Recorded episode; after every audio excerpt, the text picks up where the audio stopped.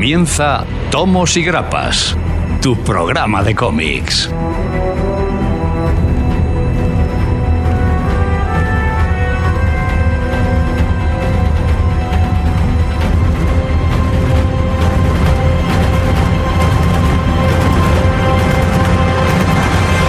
Bienvenidos a todos, bienvenidos a esta realidad. Aquí comienza Tomos y Grapas. Hoy tendremos un programa, un programa estaño, un programa que nos hará movernos entre planos existenciales.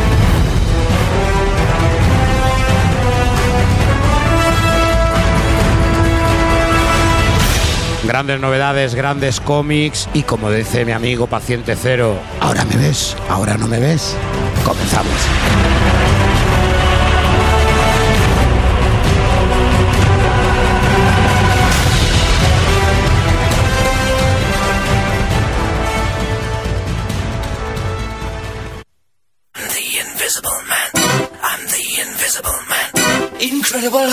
chance.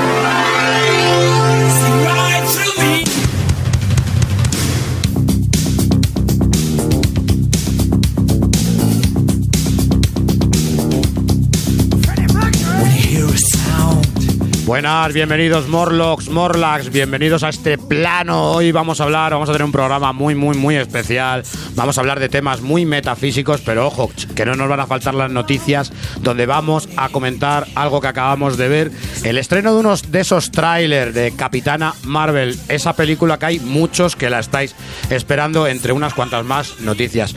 Novedades, traemos grandes novedades y muy, muy, muy, muy interesantes para ansiaros como todas las semanas. Tendremos sobre tema central, Los Invisibles, obra de Grant Morrison, la gran eterna duda de muchos lectores, ¿qué hago? ¿Me meto? ¿Me voy a volver loco? Hoy lo vais a saber todos porque detrás de esa gran obra hay mucho, mucho para hablar.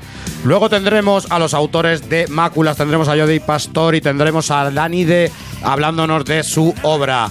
Señores, y como siempre, habla pueblo, habla, tendremos esa lucha, esa terrible lucha donde surge la sangre, donde la violencia nos hace tapar los ojos, como es el querido ansiómetro. Y luego, por supuesto, tendremos ahí esas preguntas, ¿no? Esas preguntitas que tanto nos gustan. Pero un equipo no es nada sin tener varios componentes. Y uno de los mayores componentes es el señor Paciente Cero. Muy buenas tardes. Señor Gonzalo, ¿cómo andamos? Pues medio mojadito. Uy, uy, uy. Me, ale- me alegro. Qué invisible todo. Huelo cachorro mojado. Bueno, La bueno, mejora, la mejora. no continuemos por ahí, luego le doy paso a las noticias. Señor Daniel Coronado, Hola, soy Daniel Coronado, pero puedes llamarme Coronado. estás más cerca de mí. Sí, porque se ha ido Garrido, mucho más. ¿eh? Señor George Michael, ¿Qué tal? una leyenda resucitada. Siempre, ¿no? Hoy vas a aplicar magia, ¿verdad? Hoy aplicarás tu magia. Vamos a intentar explicarle un poquillo desde el punto de vista hereje también, ¿eh? Porque, bueno, llevo poco tiempo, ¿eh? eso. El señor Mike Mann. No digas tarde. Hoy es tu programa. Hoy es tu programa. Preparadísimos para recibir a ¿Cuántos años llevas? exterior. ¿Cuántos años llevas pidiéndolo? ¿Cuántos eones llevamos? Señor, no, no, no nos defraudes. Tenemos aquí a su camello y todo. Así que a tope, a tope, a tope, preparadísimos. Chiste en el público. Y el que también está conectado a otras realidades y a otros planos es el señor Alfredo Matarranz, el hombre máquina. ¡Ay, Lidra, Vanguardianes y Camporrianas! Esto se me quejaban porque ponía Queen, pero era eso o la de Invisibles de Malú. O sea, Ah, a la- los Illuminati se la- he puesto, pero. Ya, pues, os- pues os he regalado los oídos. Y os he cantado. Que os quejáis. Esta semana, pues muy interesante, la verdad es que vamos a viajar, vamos a viajar aquí, eh, esa guerra entre el caos y el orden, ¿no? Claro, qué. Siempre viaje, siempre Qué viaje. bonito. Y a la vez Máculas, que es un ejercicio muy chulo de dos valientes que se autopublican una cosa por crowdfunding y todo roto, todo rollo, sale y, y encima es que es un ejercicio de metacómic que vais a flipar. O sea, ver a, a Villano, a Mortadelo y, y luego tener eh, a, a Kirby por ahí resucitado es una, es una maravilla de ese cómic, madre mía. Esta semana también interesante, bueno, tenemos la revista ya al caer, tenéis ya un vídeo con la presentación, ya, ya veis un poquito el aspecto que tiene, todo lo que va a traer la revista, la tenéis presentada en YouTube, echarle un ojillo. Y también una cosa interesante eh, que volvemos a, a rescatar eh, aquel viejo amigo que era el newsletter. Sí. Eh, donde Oh. pues mes a mes vamos a hacer como un resumen un poco de lo más interesante de lo que hacemos aquí, la nueva revista y todo el rollo. Y si os queréis apuntar, pues tan fácil como meteros desde la página web. Eh, ahí tenéis un formulario que simplemente con metiendo el email ya os apuntas al newsletter y os llegará por mes a mes con todo lo que hacemos aquí un poco resumencillo. Casi nada, ¿no? No, no, pero bueno, casi nada. Pues. Hoy promete ser esto intenso y hoy promete que se va a descocar el asunto. Espero que no se asuste ningún oyente. Yo me voy luego. Y espero que intenten viajar con nosotros en este viaje tan particular. Vaya tela.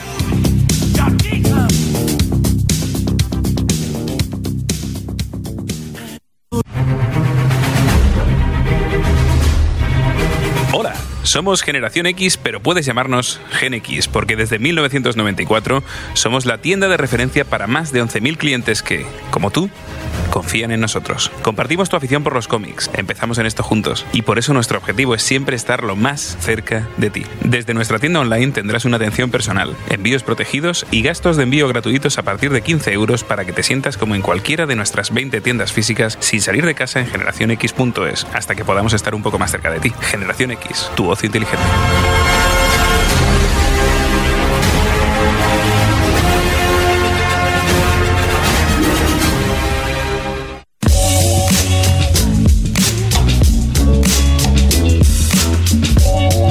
Dame vértigo que me quiero morir. Era, era veneno. Da veneno. Era veneno. Vértigo. Prefiero vértigo. mejor el vértigo que veneno. Yo te digo que va a quedar la cosa mejor, ¿eh? Son igual de caros, más o menos. tela. Y este mes es eh, mes de apuntarse a cosas, ¿no? Es el mes de. Que luego dicen que es en enero, ¿no? Eso no se lo cree nadie. Sí, ahora, empieza, es el- ahora, ahora sí. empieza a salir lo del cuerpo humano en los kioscos, empieza a salir Claro. todo eso. La vuelta al cole. Lo de tus trenes de fantasía y ahí Macrame- está. de Claro, y entre todo aquello, de repente, pues Algo brilla, una ¿no? Algo colección brilla. ahí interesante, porque nos han rescatado lo más grande de Vértigo, las series más que más funcionan, que más gente, la gente que más conoce, en, eh, en un coleccionable de Salvat súper chulo con 80 entregas y eh, vais a tener ahí todas las grandes colecciones, ¿no? Y el último hombre, Sandman, Predicador, Hellblazer, la cosa del pantano, faltan los invisibles. Eh, ahí- habrá que hacer una espero, segunda parte. espero. Eh, no será el primer coleccionable que hagan dos. Si funciona. No, no, ahí, eh, se amplía y punto. También dice que mucha gente, se, a lo mejor ya que ha salido la tercera entrega, pero que es la segunda en, en, la- en salida, es diferente. O sea, se va a colocar todo en orden, pero luego se está publicando de una forma aleatoria pues para que la gente vaya leyendo y picando un poco de todo. ¿no? Eh, el orden de publicación es el orden de colocación en la, en la estantería, que eso No, también. no altera el vértigo. Sí, no altera el vértigo, el vértigo te puede dar igualmente. Eh, Súper cómoda porque las, las primeras entregas salen bastante más baratillas, las tres primeras, y luego ya tendréis el resto a, a, a 13 euretes nada más, 12,99. O sea que súper cómoda para apuntarse, ahora o nunca. Porque luego está todo agotado, ¿eh? Lo único bueno es que no tiene ni un pero la- los títulos que salen. No, y la sí. edición bastante buena, ¿eh? Eh, Para ser coleccionable, muy buen papel, tiene extras, todo bien. Tapa dura. Tapadura. Y lo importante es lo que hay dentro ahí. Sí, sí. Hay mucha, Sí, sí. mucha fantasía, Hay mucho arte. mucha magia Mucho arte. y mucho espíritu de los 90, ¿no? Así que todos, todos, todos pasad de ese sellos del mundo e ir a por vértigo. Dale ahí.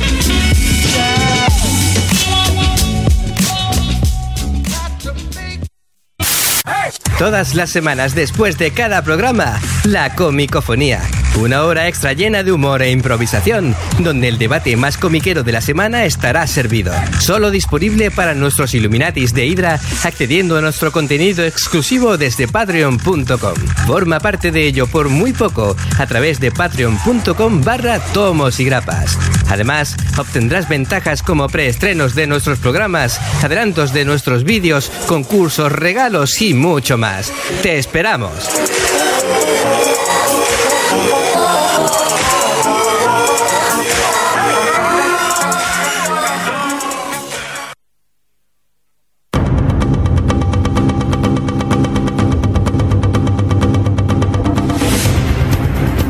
Nada, señores, hemos dicho que una semanita, una, semen- una semanita de, de- de bastantes noticias, pero antes de, de entrar aquí a la radio ha salido algo que nos ha impresionado, Alfredito. Mm, eh, lo hemos flipado porque nada más grabamos hoy martes, eh, ha salido el nuevo tráiler, esto ya olía, ya lo dijimos la semana pasada, con, la, con esa salida de imágenes de Capitana Marvel oficiales, pues tráiler que te crió esta semana y ya hay un primer vistazo. Yo no lo he podido ver porque me hago un reaction esta noche, he hecho un vídeo ahí que lo habéis visto vosotros, o sea que comentadla vosotros qué os ha parecido. Muy capitana todo. Ahí es lo que os iba a decir. Habla- ba- habla los vosotros, hablad ¿no? vosotros.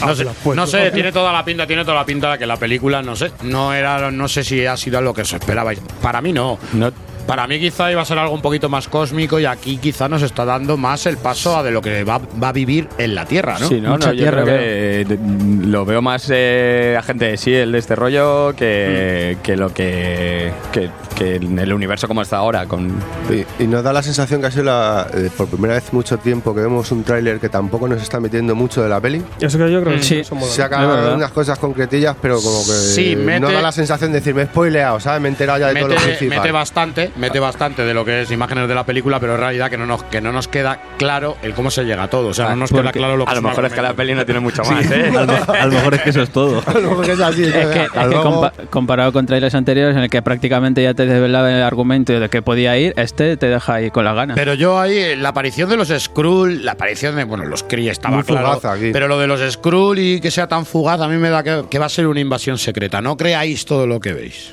Sí, ¿tú crees que.? Va- o sea, yo creo que, hombre, no va a ser una invasión secreta, pero van a meter algo de trama. Yo creo que es un. Barbicas arrugas. Bueno, ponerte una apuesta al día del personaje porque va a ser que va a aparecer luego la segunda entrega de, de la de Infinity War. Pero ojo que dijeron Entonces, que tampoco iba a ser una historia de origen al, al Ya, ya, propio pero uso. ¿eh? Para que la gente, ¿sabes? Y ya una vez que vea Infinity War diga, vale, ya sé quién es esta, mm, la tengo ubicada, tal. Entonces, venga, para Pregunta importante, la hemos visto en movimiento. ¿Qué pensáis? Bien, nuestra, ¿no? capi- nuestra capitana Marvel, ¿da el perfil o no da el Sí. perfil? Yo creo que sí. Sí, sí, sí, sí, sí, se parece además bastante a la, a la del cómic, yo creo. Queda creíble, queda Sí, bastante creíble. bastante. Escena el personaje, yo no tengo ninguna pega, tío. no, Por claro. fin hemos podido ver el traje verde de- del Capitán Marvel, de, vamos, lo que, es el uni- lo que es el uniforme de Capitán. Scree. Y al mismo tiempo hemos podido ver que va a tener también su, su querido traje azul y rojo. Y una cosa, yo creo importante también, ¿no? Eh, es en Infuria. Que yo creo que también es otra de las cosas que, Hombre, puede, ver a- que puede molar de la peli. Ver a Nick Furia con pelo A lo Pulp puede, Fiction. puede- Pulp Fiction, ¿eh? puede cambiar el con universo pelazo, Marvel con para pelazo. siempre. Es la estética Pulp. Fiction total. Le falta una burger Sí, sí, y es verdad que es Pulp Fiction. una pistola en la otra mano. ¿Sabremos cómo ha perdido el ojo? Desvela el parche. Habrá trailer final ahí perdiendo el ojo. Escenas post-créditos. De ¿no? tanto mirar el Viper. Pero bueno, yo creo que este es el primero de muchos trailers y yo creo que en esos trailers es donde lo que decíamos, yo creo que sí se va a empezar a destripar un poquito. Siempre Pues que, ocurre, que ¿no? no saquen mucho más, que lo dejen así. Yo no lo he visto. Me he puesto ahí como la como los concursos que te ponían unos cascos y te ponían en aislamiento. Os veía ¿Verdad? vuestras Sí, sí, caricas y os reía bastante. O sea que eso, Bueno, eso me pero- va a dar a juego ver, pero también sabes que Mike y yo nos reímos por pero, todo. pero nos reíamos con la película, Claro, no de la, no de la película, con. Con- En con- YouTube también lo veremos y nos reiremos un poquillo también por ahí. Eh, añadir que se estrenará el 8 de marzo de 2019. Que no sé por qué me ha dado por buscar. Es el, El Día de la Mujer. Y es el 67 día del año en el calendario gregoriano. No me digas. Bien, bien. Eso es un dato importante. Pero además es el Día de la Mujer. Eh, bien sacado ahí. Ahí anda. Eh, bueno, tenemos también eh, pues cositas, la verdad es que cine mogollón, porque ahora traigo noticias, ya estas sí que las tenemos un poco en guion, porque han salido ya las primeras imágenes y vídeo, cuidado, de Joaquín Phoenix eh, haciendo de Joker en la película Joker, que Sí. que llaman Joker y ya está. Eh, una serie que parece que tiene pinta bastante urbana y se ve, son, es un vídeo y unas imágenes en el rodaje, en el set, que parece que esto pues hiperpactadas, ¿no? Porque esto salía a través del portal de Just Jared, que no es la primera que se...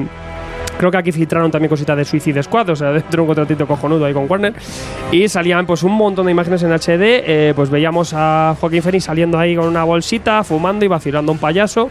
Y ya haciendo, haciendo un poco, aunque vestido de calle, ya se le veía bastante pinta y Con de. Cara loco. Sí. Eh, las imágenes eh, están bastante chulas, pero luego al día siguiente salió también en Twitter eh, un vídeo en el que se veía la escena en movimiento, que es una escena muy sencilla, que vale casi de teaser, que no vas a ver nada, pues sale Joaquín Phoenix en la calle con un payaso, pero ya va haciendo referencia un poquito a Joker, y sí que se le van viendo un poco las maneras en la actuación de, de- este hombre, eh, que tiene muy buena pinta, tiene muy buen aspecto y habrá que ver un poquito el toque que le dan a esta película, pero sí que, oye, este, este teaser así chorra ha estado bastante correcto. Eh, decir que en la película va a estar Robert De Niro, va a estar Mark Maron y Ceci Beats y sale, está prevista para el 4 de octubre de 2019, o sea que vamos a tener rápido. El día, el día del payaso. El día del 4 de octubre también. Bien sacado, bien El día del Pagliacci. Pues mira, por ahí, por ahí llevaríamos un año de revista, o sea que no sé si es importante. Especial Joker. Mazo risas. Sí, sí, Así sí. del subtítulo. Eh, no sé, tiene buena pinta, la verdad es que ha reventado en internet, ha reventado la vida. Tampoco en radio no funciona mucho, pero sí que echar un ojo a las imágenes y mirar en la página web que la veis ahí con el vídeo. Nueva noticia también importante y dentro seguimos en DC y seguimos en cine porque eh, Henry Cavill, eh, actor de Superman, parece que abandona el manto. Y ahí quedas. Deja la capa. Ahí quedas. Ahí quedas. Eh, al parecer esto salía en The Hollywood Reporter que hablaban eh, que parecía que, eh, que se retiraba, aunque tenía pinta.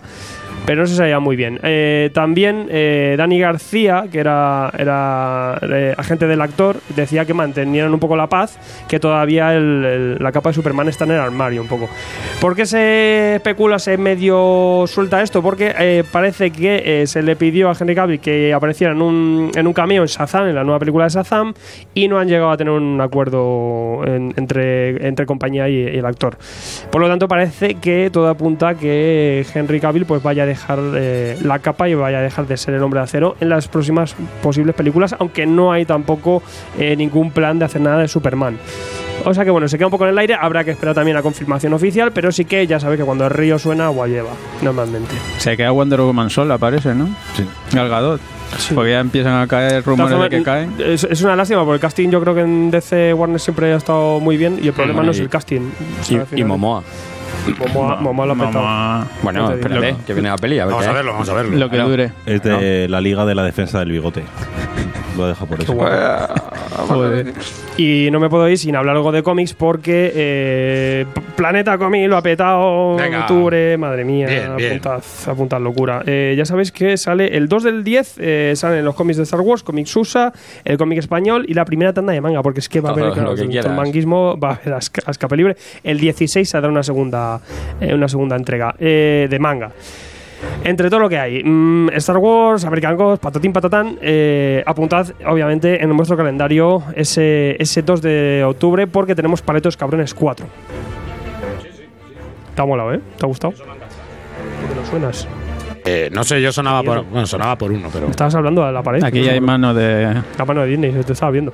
Pues Paletos Arconte. Cabrones, eh, cuarta entrega y muchas ganas. También Gro, Amigos y Enemigos, eh, también un, un tomo que se que reedita esta miniserie también de Gro, que también tiene su publiquillo. Eh, la Casa de la Penitencia. House of Penance. Mm. Esta no sé si os acordáis que hablamos bastante que, que hablaba de, de la leyenda del hotel este maldito, tal, que es Mm. súper famoso. Eh, miniserie de Peter Tomasi con Ian Brentham y, y ya está, un solo tomito y comodísimo, terror del bueno. Tapadura que nos trae Planeta. Eh, también Rick Kirby de Alex Raymond se reedita en Super Tochos, eh, cuatro entregas a 45 euros, también para este clasicazo del, del cómic americano. Eh, por reseñar alguna cosa, también 100 pesetas de Inma Almansa que tiene muy buena pinta. Es una cosa costumbrista, pero que tiene muy, muy buena pinta. Solo de 100 pesetas ya me, me- me llama otro Lo- tiempo. Los 20 duros. Los 20 pavos de toda la vida. Y luego, pues en manga, pues os podéis morir a. A, continuaciones entre Kanzenpanes y, y Bakumanes y de todo. Blackjack, por ejemplo, que sigue con Tezuka, sigue en eh, Century Boys, eh, Dragon Ball Super, hay un montón de cosillas, pero luego también eh, nos van a rescatar algunas cosas tochas como Astro Boy, que va a salir en 7 entregas en tochales de 25 euros. En tapadura super hardcore. Y también, pues no se quedan ahí con Tezuka porque también nos van a traer la Princesa Caballero en un integral. Super bestia. No, no, y tan bestia, tan Astro bestia. Boy también, pues ya sabéis que es un Clásico, clásico. clasicazo. Y la princesa caballero igual. A todo el mundo que le interese un poco la historia del manga y el cómic eh, más clásico manga, pues eh, ahora mismo estamos muy a tope porque se está publicando de todo. O sea que bueno, ahí ya está. Venga, ya tenéis ahí el sablazo en la cartera. Y ahora viene también el señor Coronado, ¿no? Vamos, vamos. Esto va a ser. Nada, esto es un sablazo pequeñito comparado con lo que, con lo que nos meten por otros lados. Eh, y bueno, es que es simplemente que ayer. ay, Bueno, ayer, el, el lunes 17. Eh, Panini lanzaba una, una noticia de que era una de las que se estaba esperando hace mucho tiempo y es que eh, Boichi, el autor de Wallman, de Hotel. de Hotel, de Doctor Stone, que es que está ahora mismo eh, publicándolo, publicando Librea, pues tiene, tiene dos series eh, que digamos que eran, son como las suyas importantes, que son eh, Sunken Rot y Origin, que es la que está publicando ahora mismo. Pues ha entrado una tercera una tercera editorial en disputa, en disputa cogiendo la Panini eh, por lo que ahora mismo no se sabe muy bien quién tiene los derechos en España y quién se va a llevar al final gato al agua con Sunken Rot que digamos que, que debe ser seguramente el, el top ventas de, de este Men. Y, y además da la casualidad de que Origin es una precuela de la historia que luego va de la que se va a desarrollar Sunken Road. O sea que parece que por ahora toma la delantera Panini, que se está quedando un poquito atrás en lo que a manga respecta. Así que bueno, vamos a ver qué hay y simplemente eso. Eh, Boichi funciona muy bien. A leer. Boichi funciona muy bien, siempre. Perfecto. Siempre, siempre, siempre. A mí me que- gusta mucho, a mí es de mis son cosas concretas. en- no es- y en, en- en estas obras, sobre todo en Origin, vuelve mucho a lo que es el dibujo de, de Wallman, porque al Wallman. final, al final todo lo que son escenas de violencia, eh, pues eso, eh, acción, se le da muchísimo mejor que, que, que en Doctor Stone, que sí que es verdad que es una serie un poquito más knife, por lo que Pero aunque queda, tiene acción, queda el estilo un poquito más desaprovechado. claro, y no puede meter fanservice mm, gratuitos por todos lados. Exactamente. Así que, pero bueno, apuntémoslo. Para ver, a octubre de 2018 nos sale, nos llega el primer tomito. Bueno, pues habrá que pillarlo, pero ya. Por supuesto. Señor George Michael. Para esta noticia necesito que apartéis los mecheros, el cigarrillo y tal, porque es un poco peligroso para este hombre. Eh, Me has que- dejado ahora mismo, no sé de qué vas a hablar, pero Hombre. estoy. estoy... Uno que viene de Marte, que es verde, No sé, no sé. Oh, Juan Juanes. el detective murciano. Ahí estamos. Opa. ¿Eh? Que nada, que pues nada, que nos anuncian un nuevo lanzamiento para este personaje de DC, el detective murciano. Eh, escri- estará escrita por Steve Orlando y ilustrada por Rayleigh Rosmo. Y que en principio Bien, bien, bien. será una serie de 12 números y que su, su publicación empezará en Estados Unidos en el mes de diciembre. O sea que ya nos quedan unos tres mesesillos para que llegue a Estados Unidos. Pues esto, según en palabras del escritor, se fue tramando desde hace un año, desde la San Diego Comic Con. Y que ha ido comentando, ¿no? Pues lo típico que llegas a una serie y dices, pues era mi personaje favorito, tenía mu- muchas ganas de escribir sobre él, quiero darle un, mi toque, tal, no sé qué. Y, nada, pues esperemos que esta serie, ¿no? De un, un nuevo paso a, lo que es este personaje detectivesco que- que ya conocemos ha dado ciertos, digamos, pinceladas de lo que será el argumento de este detective que estará conectado con una serie de asesinatos y que estará ligado a su vez a su planeta, a su planeta natal, a Marte, y que a partir de ahí pues desarrollarán la historia en lo que digo, en esta serie de 12 números, que ya veremos pues por dónde nos lleva el camino detectivesco de este John Jones. ahí. Verde Noir. Hombre, yo recomiendo ahora y aprovecho para meter lo mío como siempre, ya que van a sacar esta serie, pues pedir a DC que rediten la, la etapa de Ostrander, que es necesario Sí, para la sí, gente sí, de, de cierto. de bien. Es una etapa muy, buena. muy completa para tener algo de este personaje que, que luego la gente cuando quiere tirar de él dice, ¿qué hay? ¿Dónde, dónde, dónde pillo? Sí, ¿verdad? Cuando vas a la librería, ¿qué, qué pillo de este verde? Y enorme, enorme, de verdad. Así que Claro. tiene un fondo de armario muy gordo. este Lo bueno es que personaje. cuando recopilen todos los tomos y lo pongan en un formato de lujo, va a ser con una edición con Oreo. Van a venir, Oreos. No puede faltar una Soreo no, a Juan Juanes, no, no.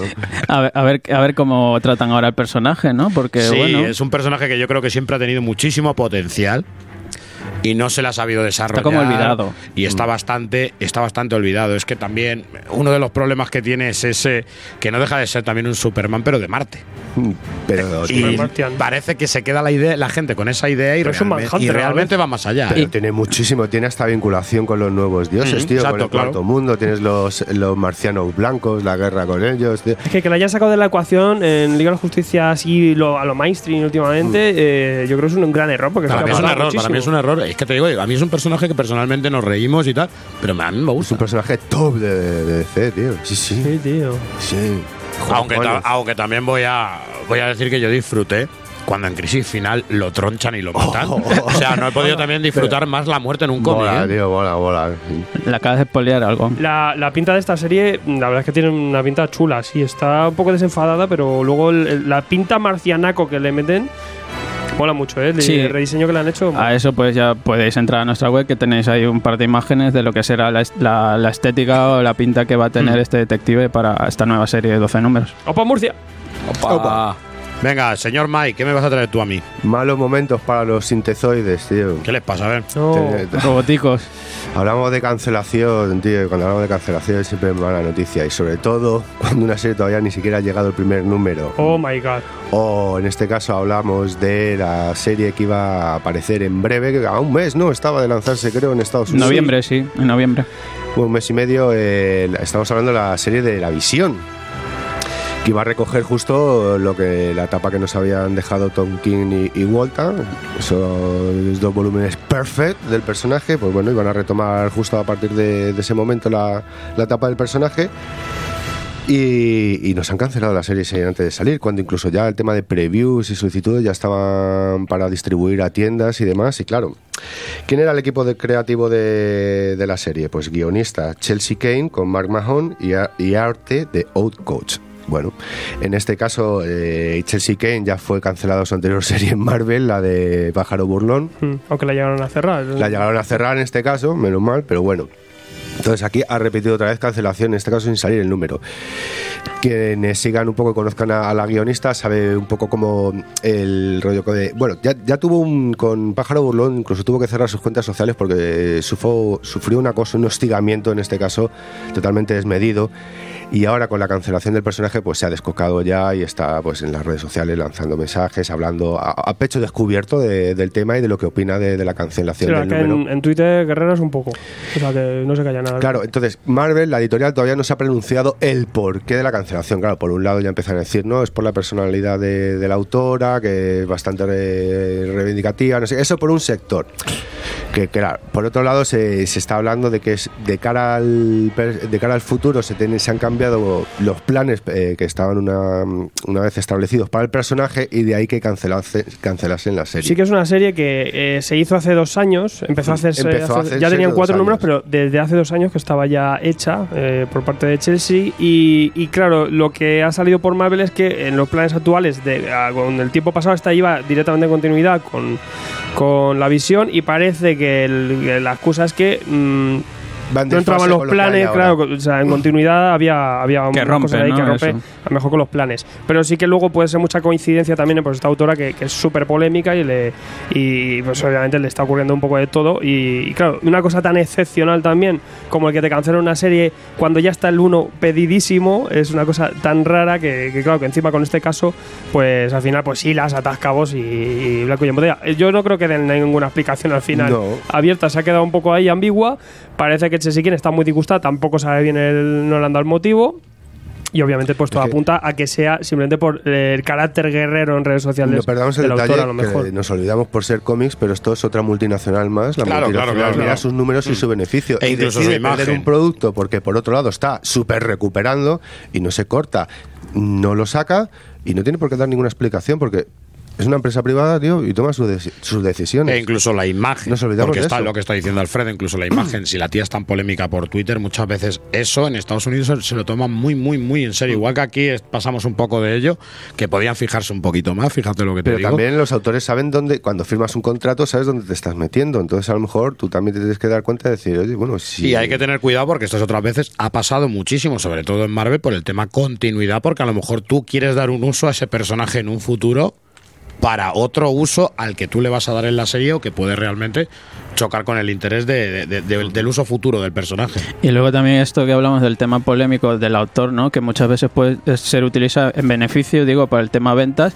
y otras veces que juega en tu contra, porque muchas veces puedes jugar con la polémica y generar más ventas o generar más ansia o más ganas que la gente lo compre, otras veces puedes jugar pues en tu contra, en este Mira caso que el que, dibujante vaya a que se cancelar. inmoló, ¿no? Poniendo referencias ahí que luego le tuvieron que le despidieron y toda la leche. Sí, ¿verdad? Ujú, claro, Eh, claro, sí, al sí, sí, final sí, sí. Es, es- es que la compañía Marvel y DC eh, buscan las cosas, pero también de cómo quieren ellos.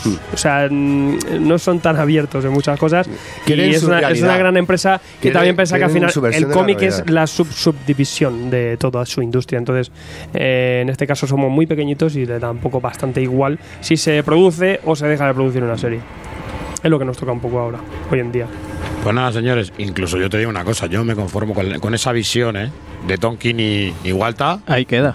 Me conformo con eso y no quiero más por ahora, ¿eh? No quiero algo que se pueda. Porque vas a entrar en la comparativa rápida. ¿eh? Claro, eso como, Como el Caballero Luna. y tal, o Caballero Luna. Imagínate, claro. Pero también eh, parece un movimiento arriesgado por parte de Marvel, ¿no? El censurar a, a una autora y cancelar la serie estando, como dices tú, casi cuatro números hechos por polémica, no sé. O sea, No, es una esto, decisión esto- valiente. esto mañana hay más cosas, ¿no? Te- o sea, la Pero es que ese no es el motivo. Igual. Ya, ya, ya. Claro. A saber cuál es, todavía no lo han explicado. Además tiene una legión ahí de abogados que te la pidan antes de llegar a juicio. Pero, total, pero totalmente. ¿eh? o sea, que es que Digo- cuando hacen las cosas saben lo que hacen perfectamente y dónde ponen los cero. pies. Antes de mover ficha, eso está muy pensado. Si supiesen hacer las cosas, no sacarían esas series. También. Bueno, hay que recordar que la opinión de cada colaborador es ajena realmente a la que tenemos en conjunto en programa. Eso, eso, eso. Te estás desmarcando. y, eso y su dirección es. Yo, yo asumo mis comentarios. Todo lo de Entre lo regreso de- reservados. Entre lo de crisis y lo de hoy, yo creo que ya. Va en moto. Yo creo que no te vas a llevar ningún premio, macho. Te lo digo así de claro, ningún premio. Cuchara de madera. Porque ahora vamos a hablar de lo que son los nominados a los premios Carlos Jiménez 2018 de la industria del cómic español. Eh, como todos sabemos, esta semana se va a celebrar lo que es eh, la Girus Comic Con, ¿no? Aquí en, aquí en Madrid. Ya todos conocemos este evento en el que, bueno, van a reunirnos aparte de cómics, se nos reúnen los eventos de videojuegos. Hemos llegado a tener años hasta lucha libre y tenemos actores con los que te puedes hacer una foto. Muchos actores, Chan, chan. mucha música también. Pero bueno, no- hay que decir que todavía el cómic tiene un espacio en esa Girus Comic Con. Y eh, aquí ya es el segundo año que entregan los premios Carlos Jiménez. Aquí estos premios van a ir directamente a todos los, sectores de la industria, de, la historieta, de la, industria del cómic. Eh, y serán entregados en una ceremonia el día 21 a las 6 de la tarde en la Girus Main Stage. Eh, como siempre, vamos a ver los nominados. Y tenemos, por ejemplo, aquí desde mejor autor a mejor rotulista, mejor traductor, mejor portadista, colorista, etcétera. Incluso los medios de comunicación tenemos un poquito eh, los medios de comunicación, las páginas web, los podcasts, tenemos un poquito de representación ahí, cosa que es de agradecer. Pero antes vamos a ver con los verdaderos héroes, ¿no? Mejor autor revelación, por ejemplo, tenemos a Anabel Colazo con ese encuentros cercanos que tanto, realmente tanto nos, nos maravilló. Alex Fuentes por Gen Pet, Borja González por Black Hole. Yo creo que ha sido un pistoletazo esa obra, ha sido un bombazo. La que más nominaciones tiene. Eh, ¿Qué vamos a decir si decimos Fran Galán y decimos Goya, lo sublime de lo terrible? Y Pablo Caballo por El espíritu del escorpión. Yo ahora mismo entre estas dos candidaturas, hay dos candidaturas que para mí eh, van a luchar bien fuerte. Tú estás jugando porque yo- ya lo hicimos la semana pasada en la comicofonía, ya dijimos los nuestros y lo analizamos bien.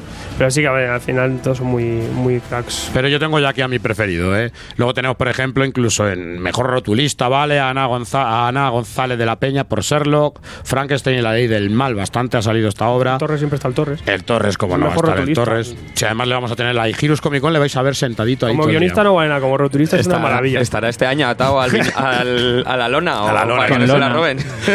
Tenemos a Fernando Fuentes por Valerosas 2, obra que también es muy importante y bastante eh, grande. Iris, Berna- eh, Iris Bernández por Unreal City, Nono Cadáver por el caso de Elaine Lack. Muy, muy especial el rotulismo de esa. Elaine Lack, ¿tú que la trajiste? Elaine Lack, la que salía Baz Spencer, que salía todo Dios. Ah, sí, sí, es brutal. que No puede faltar en una nominación ese hombre. Por ejemplo, Algo se tiene que llevar. Vamos a ir, por ejemplo, a mejor portada de autor. Tenemos aquí a Carballo con tatuaje, El espíritu del escorpión, otra vez más, con Pablo. Carvalho también la traje yo. Goya con Sublime de lo terrible. Ya están pesaditos aquí, tanto Fran Galán como el Torres de salir todo el rato, ¿eh? Sublime y lo terrible. Que Ma- te inventas el título. Bueno, sí, pero bueno. Vale. Goya. Venga, máculas de, de Dani D, que además hoy tenemos aquí esta, tenemos esta entrevista, ¿no? Y de Black Holes de, de Borja González, que yo creo que Borja va- Algo se lleva, Algo ¿eh? se va a llevar. Ala. Mejor colorista, Alejandro Sánchez por Superhijos. Mira, eh, representación de, de pijamas. Borja González por The Black Holes, David Rubín por Sherlock Frankenstein y La Legión del Mal, Enrique Fernández por Nima y Javier Mena por Batman Detective Comics. Mira, otro, otro, Otro pijama. otro pijama. Gary está contento. Venga, en tintador. ¿Quién ha votado eso? Tenemos a Diana Egea por Nightwing, a Frank Galán por Goya, que sí, que sí. Jordi Tarragona por Green Lantern. Tenemos a Pablo Caballo por el es espíritu el del saga de los entintadores. Roman López Cabrera por 1937, La Toma de Málaga. Algo que nos interesa, mejor dibujante nacional. Albert Montéis por Universo. Borja González por The Black Holes. Fran Galán por Ahí. Goya. Jesús Alonso Iglesias por Los Dalton. Sí. Ojo, eh. Ojo. Sí, sí. Y Jorge Jiménez por Superhijos. Muy merecidos todos los nombres que están directamente aquí. Venga, mejor guionista nacional. Aquí seguro que no salen. Borja González por The Black Holes. El Torres por Goya. Fíjate, mira, ahí estaba, eh, escondidico. Eh, Fernando Llor por El Espíritu del Escorpión. O sea, yo muy contento de que esté ahí Fernando. Sí. Sí. Yo creo que a Fernando lo hemos conocido todos en las redes como oyente, como y ahora está ahí él, ahí él ahí. Me gusta eso. Juan Díaz Canales, ya faltaba, por el corto maltés, Ecuatoría. Eh, Roberto Corroto por 1937, La Toma de Málaga. Y venga, algo importante, importante. Obra nacional, El Espíritu del Escorpión. Tenemos Goya. Tenemos Nieve en los bolsillos. Ojo, de Black Holes y Universo. Está, muy difícil. Yo este año Yo está paso que, que lo hagan dificilísimo. lo de. Nosotros hemos votado lo- las nominaciones y luego ya esto ya pasa al ¿Cómo, jurado. no me- Que cómo mola, que cómo no ser jurado, eh? No, no, si ya solo elegir eh, candidatos para estas nominaciones ya, ya es difícil, más. Y aquí yo lo siento mucho, pero a mí se me va a ver los colores ya aquí. Eh, mejor el dibujante internacional, Chris Sunny por el Capitán América. Emil Ferris por lo que más me gustan son los monstruos, bien merecido lo tiene. Enrico Marini por Batman, El Príncipe Oscuro. Bien. Fabrice Parme por Astrid Bromuro 2. Y Mitch Gerard por Mr. Milagro. No. Eh, No. Ese no lo compra. Marini, Marini. De Eh, los eh, Marini. Emil Ferris. Emil- Ferris. Emil- Ferris. Emil y se lo merece No además. ¿eh? Marini. No decimos. Y si nos vamos a mejor guionista internacional, tenemos también a Emil Ferris por lo de lo que más me gustan son los monstruos. Es que esta obra es impresionante. Jason Aaron por Los Malditos. Oh my god. Jeff Lemire por Black Hammer 2. Joder, está, está, du- está dura la Yo, cosa. Jeff. Tilly Walden por Piruetas. Ojo, si no habéis leído Piruetas, también echarle un ojillo. Y Tonkin por Mr. Milagro. Hasta luego. Ha ahí. Copy Ahí voy a paste. salir yo por el premio, ya te digo yo. Si gana Mitch Gerard, debes subir tú. Vamos. Te, hace- te hacemos un No, cortapega. Deberíamos, debería salir Gonzalo con Coronado y así van de copy-paste. Van los dos junticos. Hacemos la interferencia ahí. Claro, O- Y o- sale o- uno- con- y con un otro. cuadro. O subir tú con un teclado. Yo dándole cartel ahí. que pongáis. Desde todos nuestros respetos para estos dos caballeros, ¿eh? Que, Todo bien. Esto es con coña, Marini. de broma, broma. Se lleva Babilonia bien. Luego nos tomamos unas copas Todo y bien. arreglamos todo. Venga, mejor obra internacional. Yo ya sé aquí la que vais a tener cada uno, yo también tengo la mía propia. ¿eh? Bueno, aquí tengo una lucha de intereses. Black Hammer 2, la de Joe Schuster, una historia a la sombra de Superman. Pepino. Lo que más me gustan son los monstruos. Pepinazo. Y los dinosaurios. Los malditos. Y The End of the Fucking World. Fíjate que no, no, o sea, no. Esta sí que no entiendo que esté ahí. Esa no entiendo que está ahí porque realmente incluso me, me- me parece más interesante lo que es la serie de televisión que el cómic. Eh, el cómic sí. me llevé una, una, una decepción, la verdad es que me esperaba. Por aquí no, algo. no, ni pasó. Sí, sí, eh, aquí no, por aquí por el programa no. Lo iba a haber traído yo, pero al final me decepcionó tanto que no quería. Quedó en el baño. Venga, mejor álbum ilustrado, Cándido y los demás. El futuro es femenino. Frank, aquí tuvimos al autor de Frank hablando con él. Gwen, el arte de juego de cartas de The Witcher. Y La Bella Durmiente. Luego yo creo que algo, algo que también es importante, que también es apoyar aquellos sitios donde pilláis la droga, ¿no? Estas librerías, donde vais a por vuestras grapas, donde vais a por vuestras... Apoya al poblado. Claro. a donde vais a coger los cartones al peso, que son las librerías. Y yo creo que tenemos aquí librerías que conocemos todos. Akira Comics, el Electra de León, Delirio Comics, una, además Delirio Comics, lo hablábamos hace poco, una librería muy, muy, muy, muy especial. Alguien la ha tenido que rescatar y ha hecho un- todo el mundo una gran labor de, de apoyo a esta librería que, que necesitaba ahí un, un shoot ahí Hmm. y han sacado, han sacado un, un cómic chulo por crowdfunding y también hay ahora varios autores que están eh, cediendo obras pues para, para echar una manita. Generación X, que está siempre más cerca de ti. Siempre más cerca de ti. Hola. Y luego tenemos a Norma Comics también, ya una gran, un gra- una, una de los clásicos, ¿no? Una de, la- de las de las grandes. Y luego tenemos aquí una cosa que siempre nos gusta, ¿no? Ya estuvimos el año pasado, estamos hablando del mejor medio especializado en cómic de habla hispana. Atentos a los nombres, señores. O los que hay. Es la hora de las tortas. Bien. Bien. Bien. Cracks. Siempre. Además, bien, lo- ya lo vimos el año pasado, ¿no? Y son amiguetes y son los que ganaron el año pasado. Exactamente, igual llevan un mogollón, y llegan mogollón de, llevan mogollón de tiempo ya. La hora del bocadillo, Bien. bien, porque yo creo que es la demostración de que un medio especializado también puede tener un apartado de cómics bien informado y no a ese becario que te mandan a preguntarle a Frank Miller si es Daredevil. O sea, si, si creo a Daredevil. Efectivamente. Eh, Tomos y Grapas, yo no sé quiénes son estos señores. No, no sé, no, hacen, no sé qué pintan ahí. No sé qué pintan aquí esta gente, si esto solo van a. Esto les ves en los bares. Viñetas y bocadillos. El mismo ejemplo me parece bastante, me parece bastante bien. Y para mí unos grandes. O sea, yo unos grandes antes de que nosotros tuviéramos el programa, donde yo he tenido muchísima, he cogido muchísima información porque me parecía que hacían unos artículos que son para quitarse el sombrero, donde no solo se aprende eh, cómics, sino que también aprende escultura. Zona negativa. Amén. Yes. Sí. Y yo creo que no nos podemos quedar sin dar el mejor webcómic. Black Hand Iron Man. Eh, tío. El bosque con V. En pelotas. Kiriad y Kiriade, ¿vale? Y de mejor fanzine, pues bueno, tenemos Altar Mutante, tenemos a Fritanga, La Máquina de Albóndigas, Los Diletantes y eh, los amigos de Mala Vida, el colectivo Mala Vida. Pues señores, yo creo que va a estar divertido. eh, yo creo que asistiremos a la entrega de premios nosotros y eh, será, Sí, será, será divertido ver, ver tanto crack junto y ver tanto premio eh, tan bien merecido. Tú vas este viernes, ¿no? Sí, sí, Eh, sí. Pues mm, vas a ver de lo divertido que es, porque yo lo sufro mogollón, lo paso fatal. Pero, pero porque tú Estaba eres, muy loco. porque tú eres más, más impresionable que yo. No, bueno, ya veremos. Bueno, que tú a lo mejor vas con ayuda. Pasa, pasa antes por el poblado, ¿no? Este año vas a madrugar antes. Es que Y ¿te- dicho- ¿Te vas a madrugar como el año pasado o qué? Este año madrugo, este año También, madrugo. ¿no? Sí. ¿Vas a abrir la puerta? Va a dormir ahí. Señores, pues esto es lo que nos vamos a encontrar en esos premios eh, con el nombre del gran Carlos Jiménez.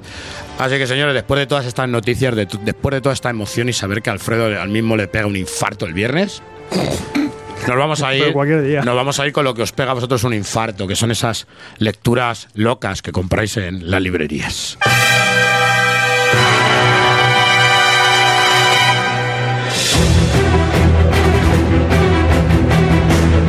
Tomos y grapas también en YouTube. Reseñas, novedades y guías para ayudarte de una forma más visual para calmar tu ansia. Tomos y grapas, suscríbete.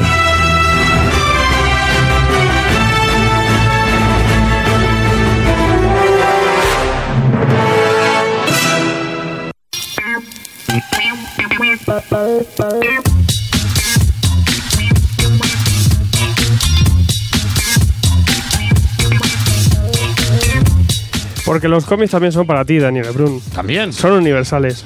Si Dame. son para ti, son para cualquiera ya. Dame todas las lecturas que tú puedas. Pues si quieres unas cuantas, eh, bastantes, tanto online como en tienda física, tienes Universal Comics. Todos los cómics del mundo. Ole. All World, Around the World. Eh, una tienda super hardcore, super bestia que la tenéis en la ronda de San Antonio número 9 y tenéis desde novedades, cómics, libros, juegos, merchandising, próximas novedades, ofertas, segunda mano, de todo lo que queráis. Y luego también decir que han, le han dado cañita a la página web y podéis comprar un montón de barbaridades y encontrar bastantes joyas chulas. Algunas de las que hablamos aquí que luego decís que no encontráis, pues las podéis encontrar aquí. Y eh, también que están de promoción y tenemos 50 códigos eh, para que os lleguen los envíos gratis. Simplemente con poner tomos y grapas con el código, tomos y grapas, todo junto, te, te saldrán los gastos de envío gratis. O sea que bueno, que te falta una grapita, tira, tira y pilla. Además, se pueden buscar ahí cosillas. re- Sí, sí, yo tengo que poner algunas rebuscadas, ¿no? guarreneliadas aquí. Tiene una segunda mano muy interesante. con mi cusa y cosas locas. Pues nada, locos, yo creo que todos a poner ahí tomos y grapas y a compraros todos esos cómics que luego decís y que luego lloráis que no encontráis. Vaya, vaya tela. Es lo que hay.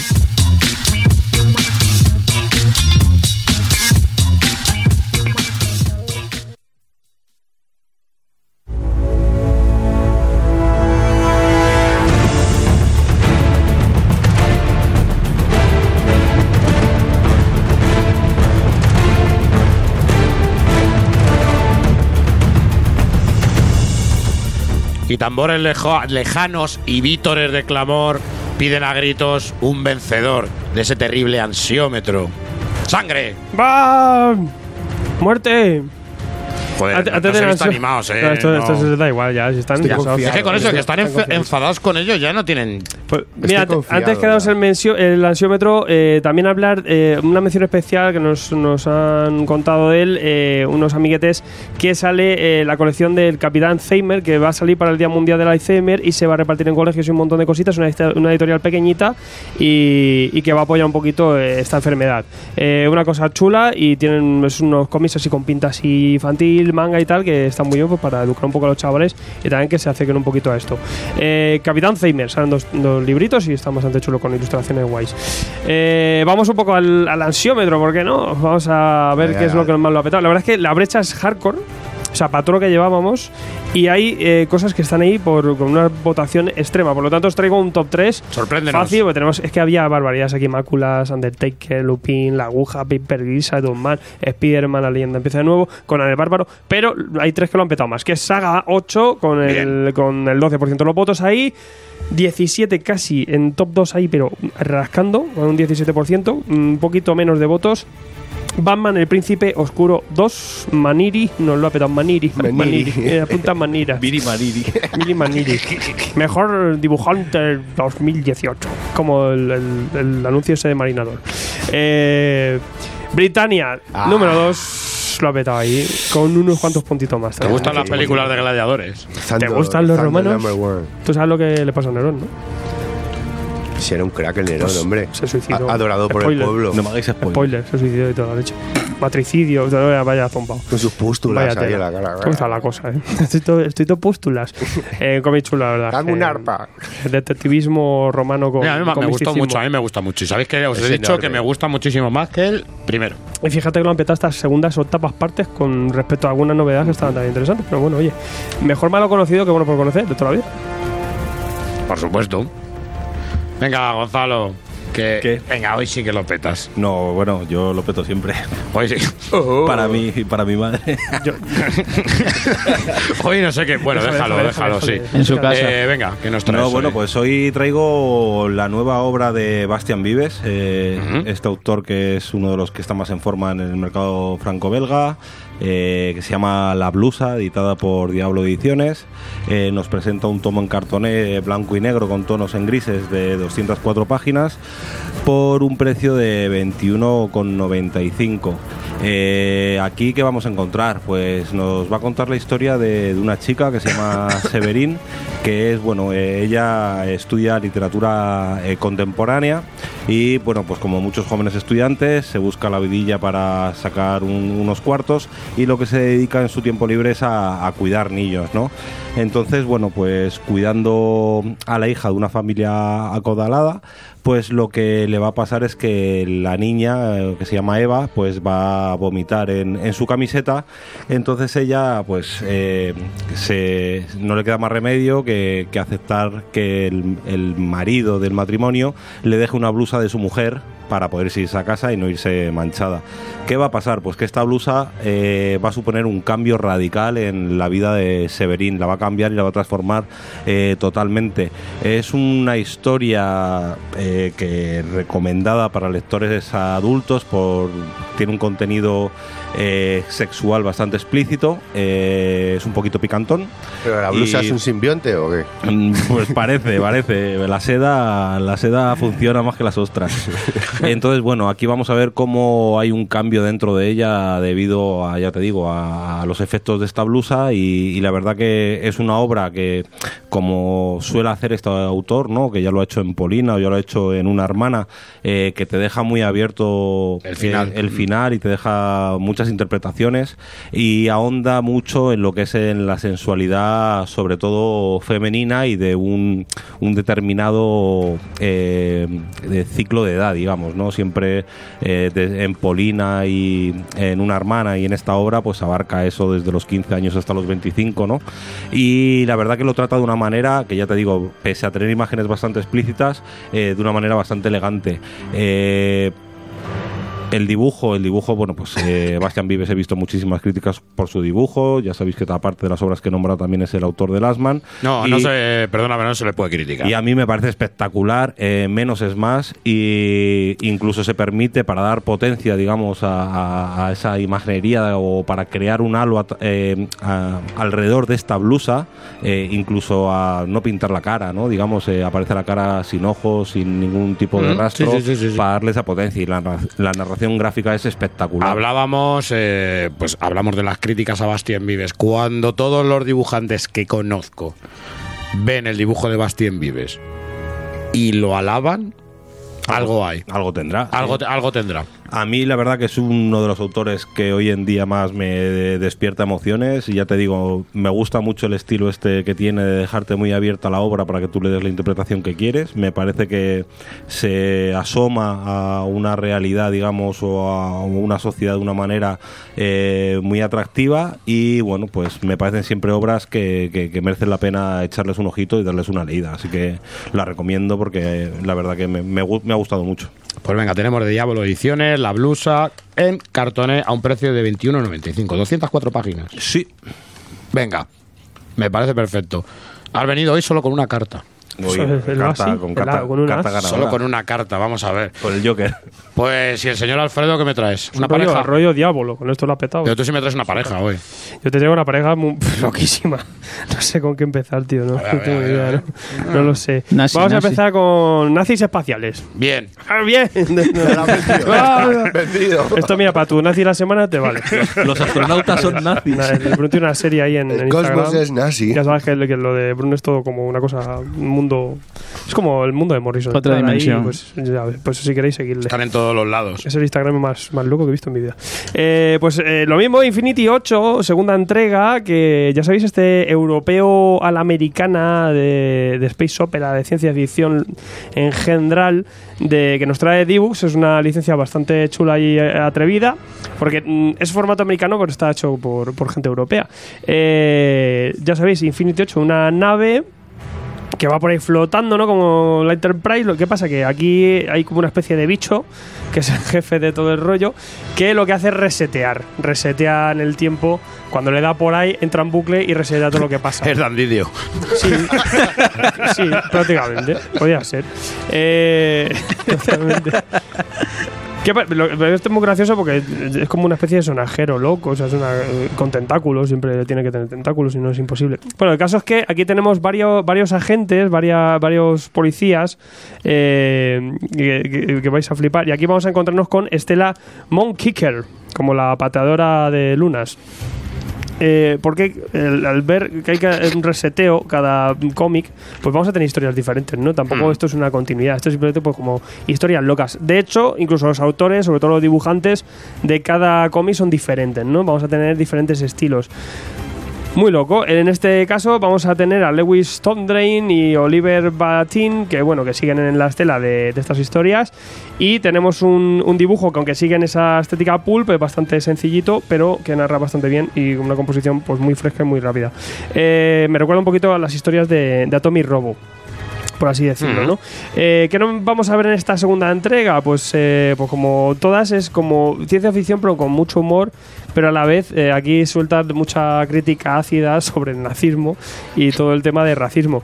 Eh, vamos a ver en esta nave cómo eh, pues esta, esta gente, esta policía se va a encargar de la seguridad del club de nazis de la, de la nave, ¿no? Que es- pero ¿qué pasa? Que claro, que esto es el futuro, aquí ya todo se ha cambiado los valores y, y aquí son como, mm, son nazis muy majos, son todos de muy buen rollo, ¿no? Tienen sus tazas eh, con, con esvásticas, todo, pero todo muy guay, es como una especie de, de club chulo y lo que hacen es su, su merchant y sus, acti- sus actividades sociales. Tal. de jengibre o sea, aquí no le ves tampoco mala fe a esta gente, ¿no?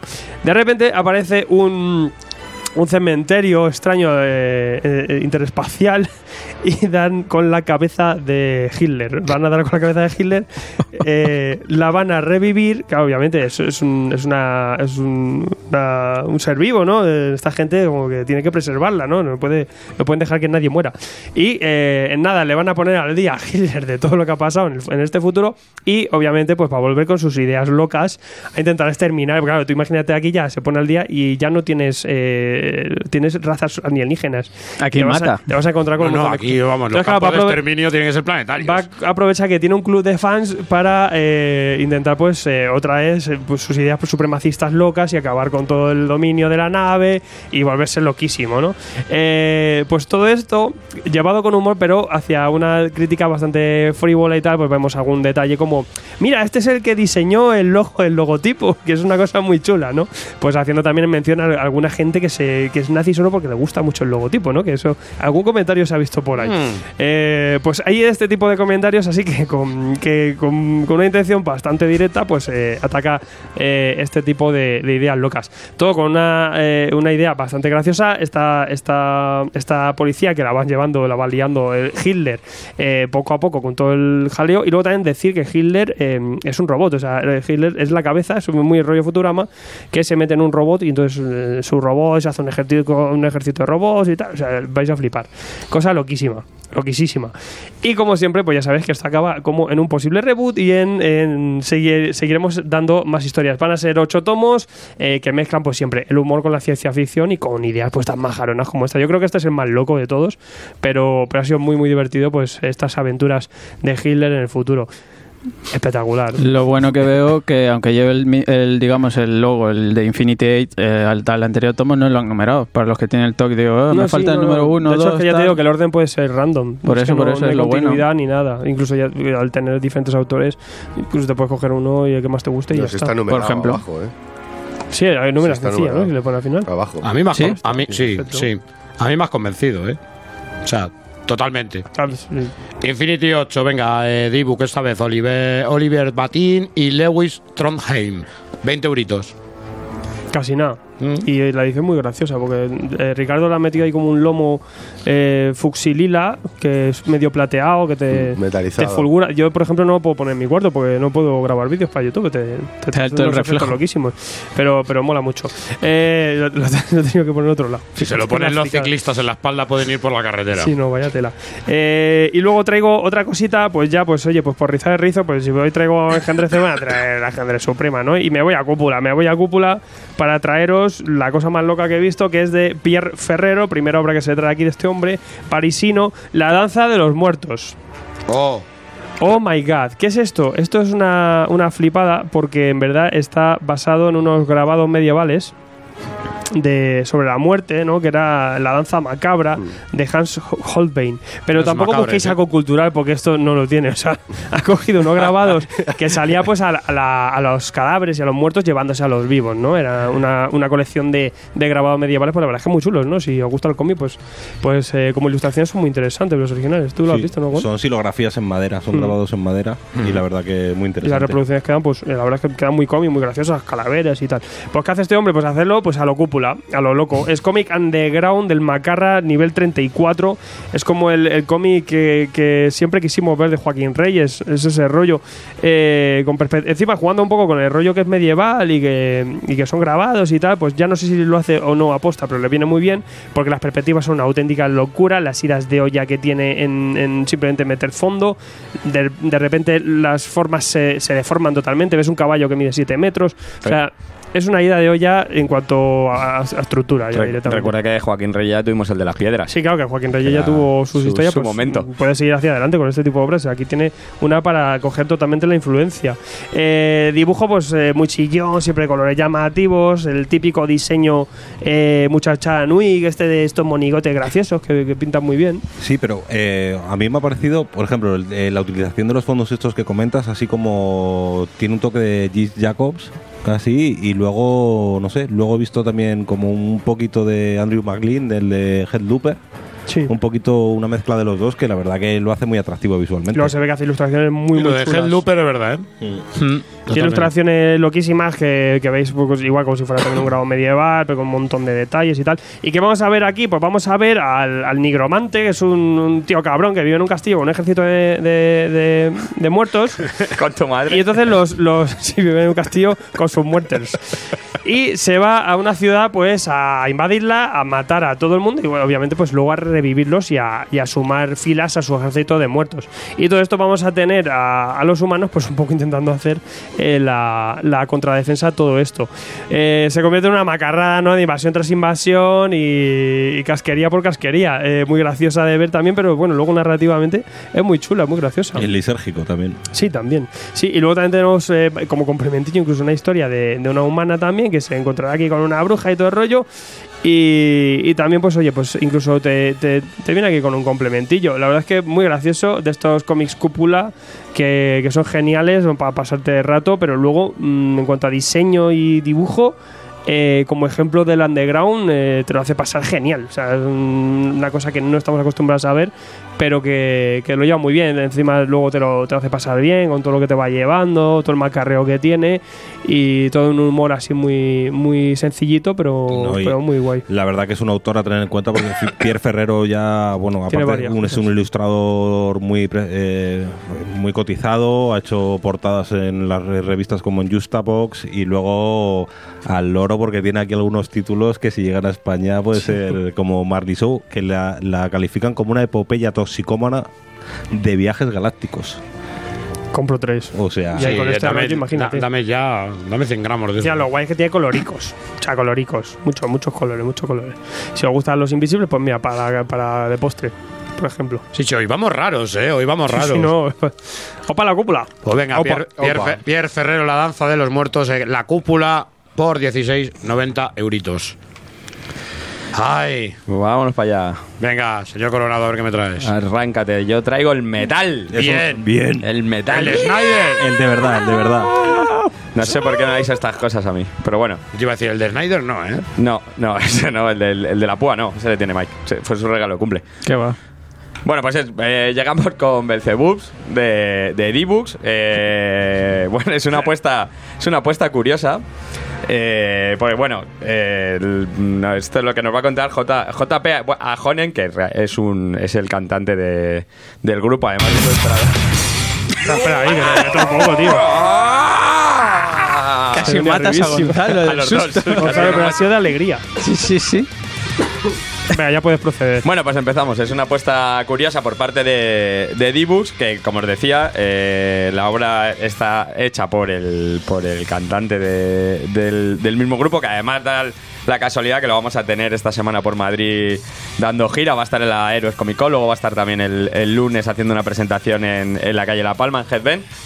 Y, bueno, ¿qué es lo que nos va a traer? Eh, nos va a traer las historias en, en modo tiras cómicas, en un formato de cuatro viñetas, de lo que es una familia de auténticos adoradores de Satán, donde vemos el, el día a día con un toque de humor muy, muy, muy, muy, muy ácido y muy divertido, siempre eh, llevado desde el punto de vista de, de, de eso, de, de lo más oscuro, de adoradores de, de- del mal.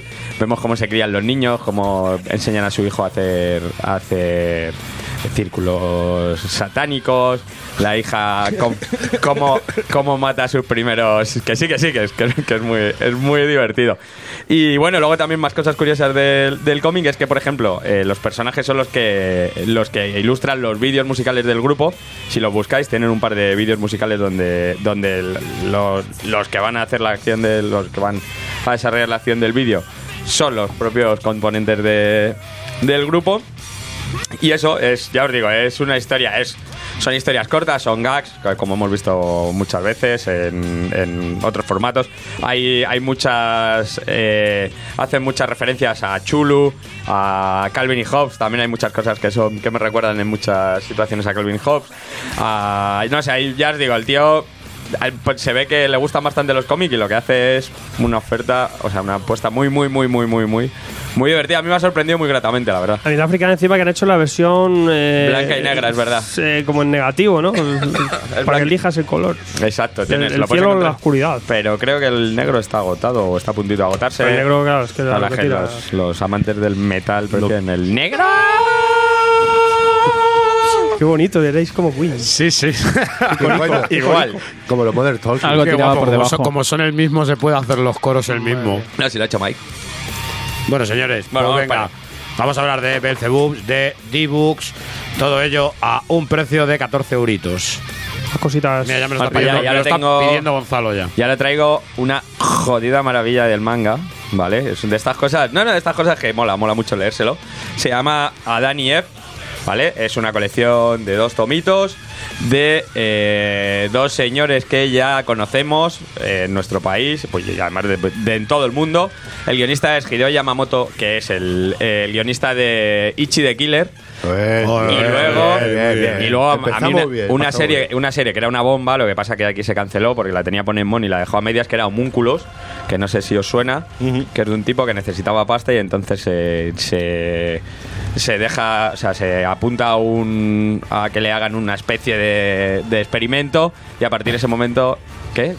Bueno, era una cosa rara, pero bueno, a partir de ese momento empieza a ver a la peña como si fueran... Ah, no, estoy, estoy confundiendo homúnculos con, con Lasman. Bueno, venga, va, vamos a lo suyo. Vale. Los círculos satánicos. Momento invisible. Mo- Momento invisible. Bueno, pues eso. Ha tenido colorado. Guionista, volvemos, volvemos. Guionista eh, Hideo Yamamoto de Homunculus H de Killer y el dibujo, eh, que es, es Shikigami, que es el dibujante de Crying Freeman, de Mai, de Strain. O sea, además siempre muy, muy por el rollo de lo que es el, lo que es eh, la Yakuza y demás. Y luego también una cosa importante, de, o sea, una cosa curiosa de Ikegami, que es el que dibujó el Spider-Man para Stan Lee. El que hizo el Spider-Man en Japón para Stan Lee fue, fue este, este señor. Oh, de Hiro Kubaka. Sí. Así que. Kubata. Y bueno, ¿y qué nos llevan en este en esta obra? En estos dos tomitos, que son así gordetes. que me habéis no- hecho comprar. Pues es que son la bomba, son Sí, muy, sí. muy divertidos. La verdad es que es muy entretenido. Eh, pues Japón, eh, mundo Yakuza. eh, tenemos una banda Yakuza que, es, que está por encima del resto, nadie les conoce, nadie sabe cómo actúan, pero tienen prácticamente todo el Lampa controlado. Y en una fiesta en la que están ellos, mm, en la que mm, van, digamos que es una reunión en la que ellos se están decidiendo cómo va a ser el futuro de, de la sociedad y demás, eh, aparecen dos asesinos y les empiezan a dar pal pelo por todos lados. ¿Qué es lo más curioso de esto? Es que cada uno de los miembros de- del grupo mafioso es eh, tiene muy muy muy desarrollado uno de los sentidos. El gusto el olfato el tacto. Entonces digamos que todos juntos son invencibles porque no eh, sienten a la gente antes de que de que lleguen. Bueno eh, a partir de ahí empezarán a ir cayendo de las formas más extrañas, más bizarras y más molonas del mundo, porque no hay que olvidarnos que esto es eh, guion y narración pura y dura japonesa. Entonces vamos a tener, además de mucha violencia, muchas cosas totalmente inexplicables, con un resultado bastante, un resultado final bastante gracioso y bastante divertido. Aunque raro. Es raro, es raro, sí, la verdad. Es un final, es un final muy japo.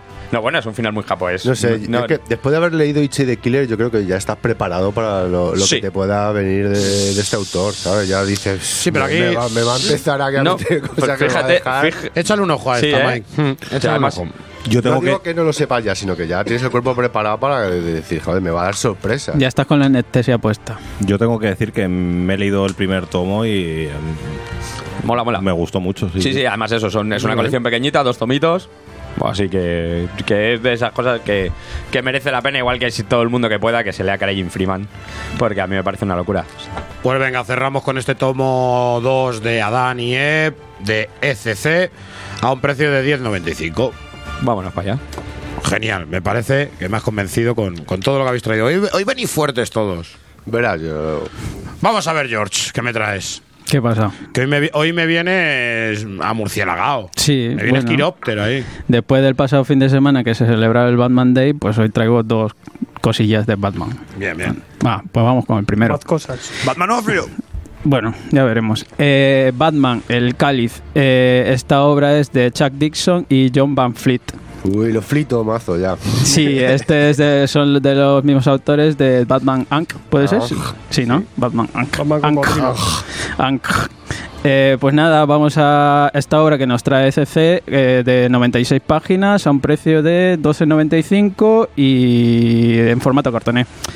Eh, pues mira, es que eran 96 páginas, o sea, el argumento va a ser muy, muy, muy sencillo y muy, muy rapidillo, ¿eh? 96 diapositivas. Di- ps- Sí, bueno, es que aquí yo no me he leído el de Ank, pero aquí viendo el dibujo cuando dibuja, claro, no cuando pega fotos. Eh, no me disgusta, ¿eh? Está, a mí tampoco, tiene una ¿eh? gráfica muy interesante. Hombre, no o solo sea, la pega, también la repasa, ¿no? Sí, un poquillo, le mete ahí el Photoshop, un filtro. Pero vamos, que en el apartado gráfico, pues bueno, eso. Los que hayan visto el ANC es un poquillo más de lo mismo. Pero Es que lo que le ocurre a este dibujo, yo creo que para el tipo de narrativa de pijameo. mm, sí le falla un poquillo. mm, Porque es otro- demasiado estático. Exacto. Para otro tipo de, de- de obras, estamos con el cachondeo de- del dibujante, pero bueno, esto es broma, nada más. Para otro tipo de obras sí que se le ve. sí y sobre todo cuando, no sé, Batman te da mucho juego para el dinamismo, movimiento y tal.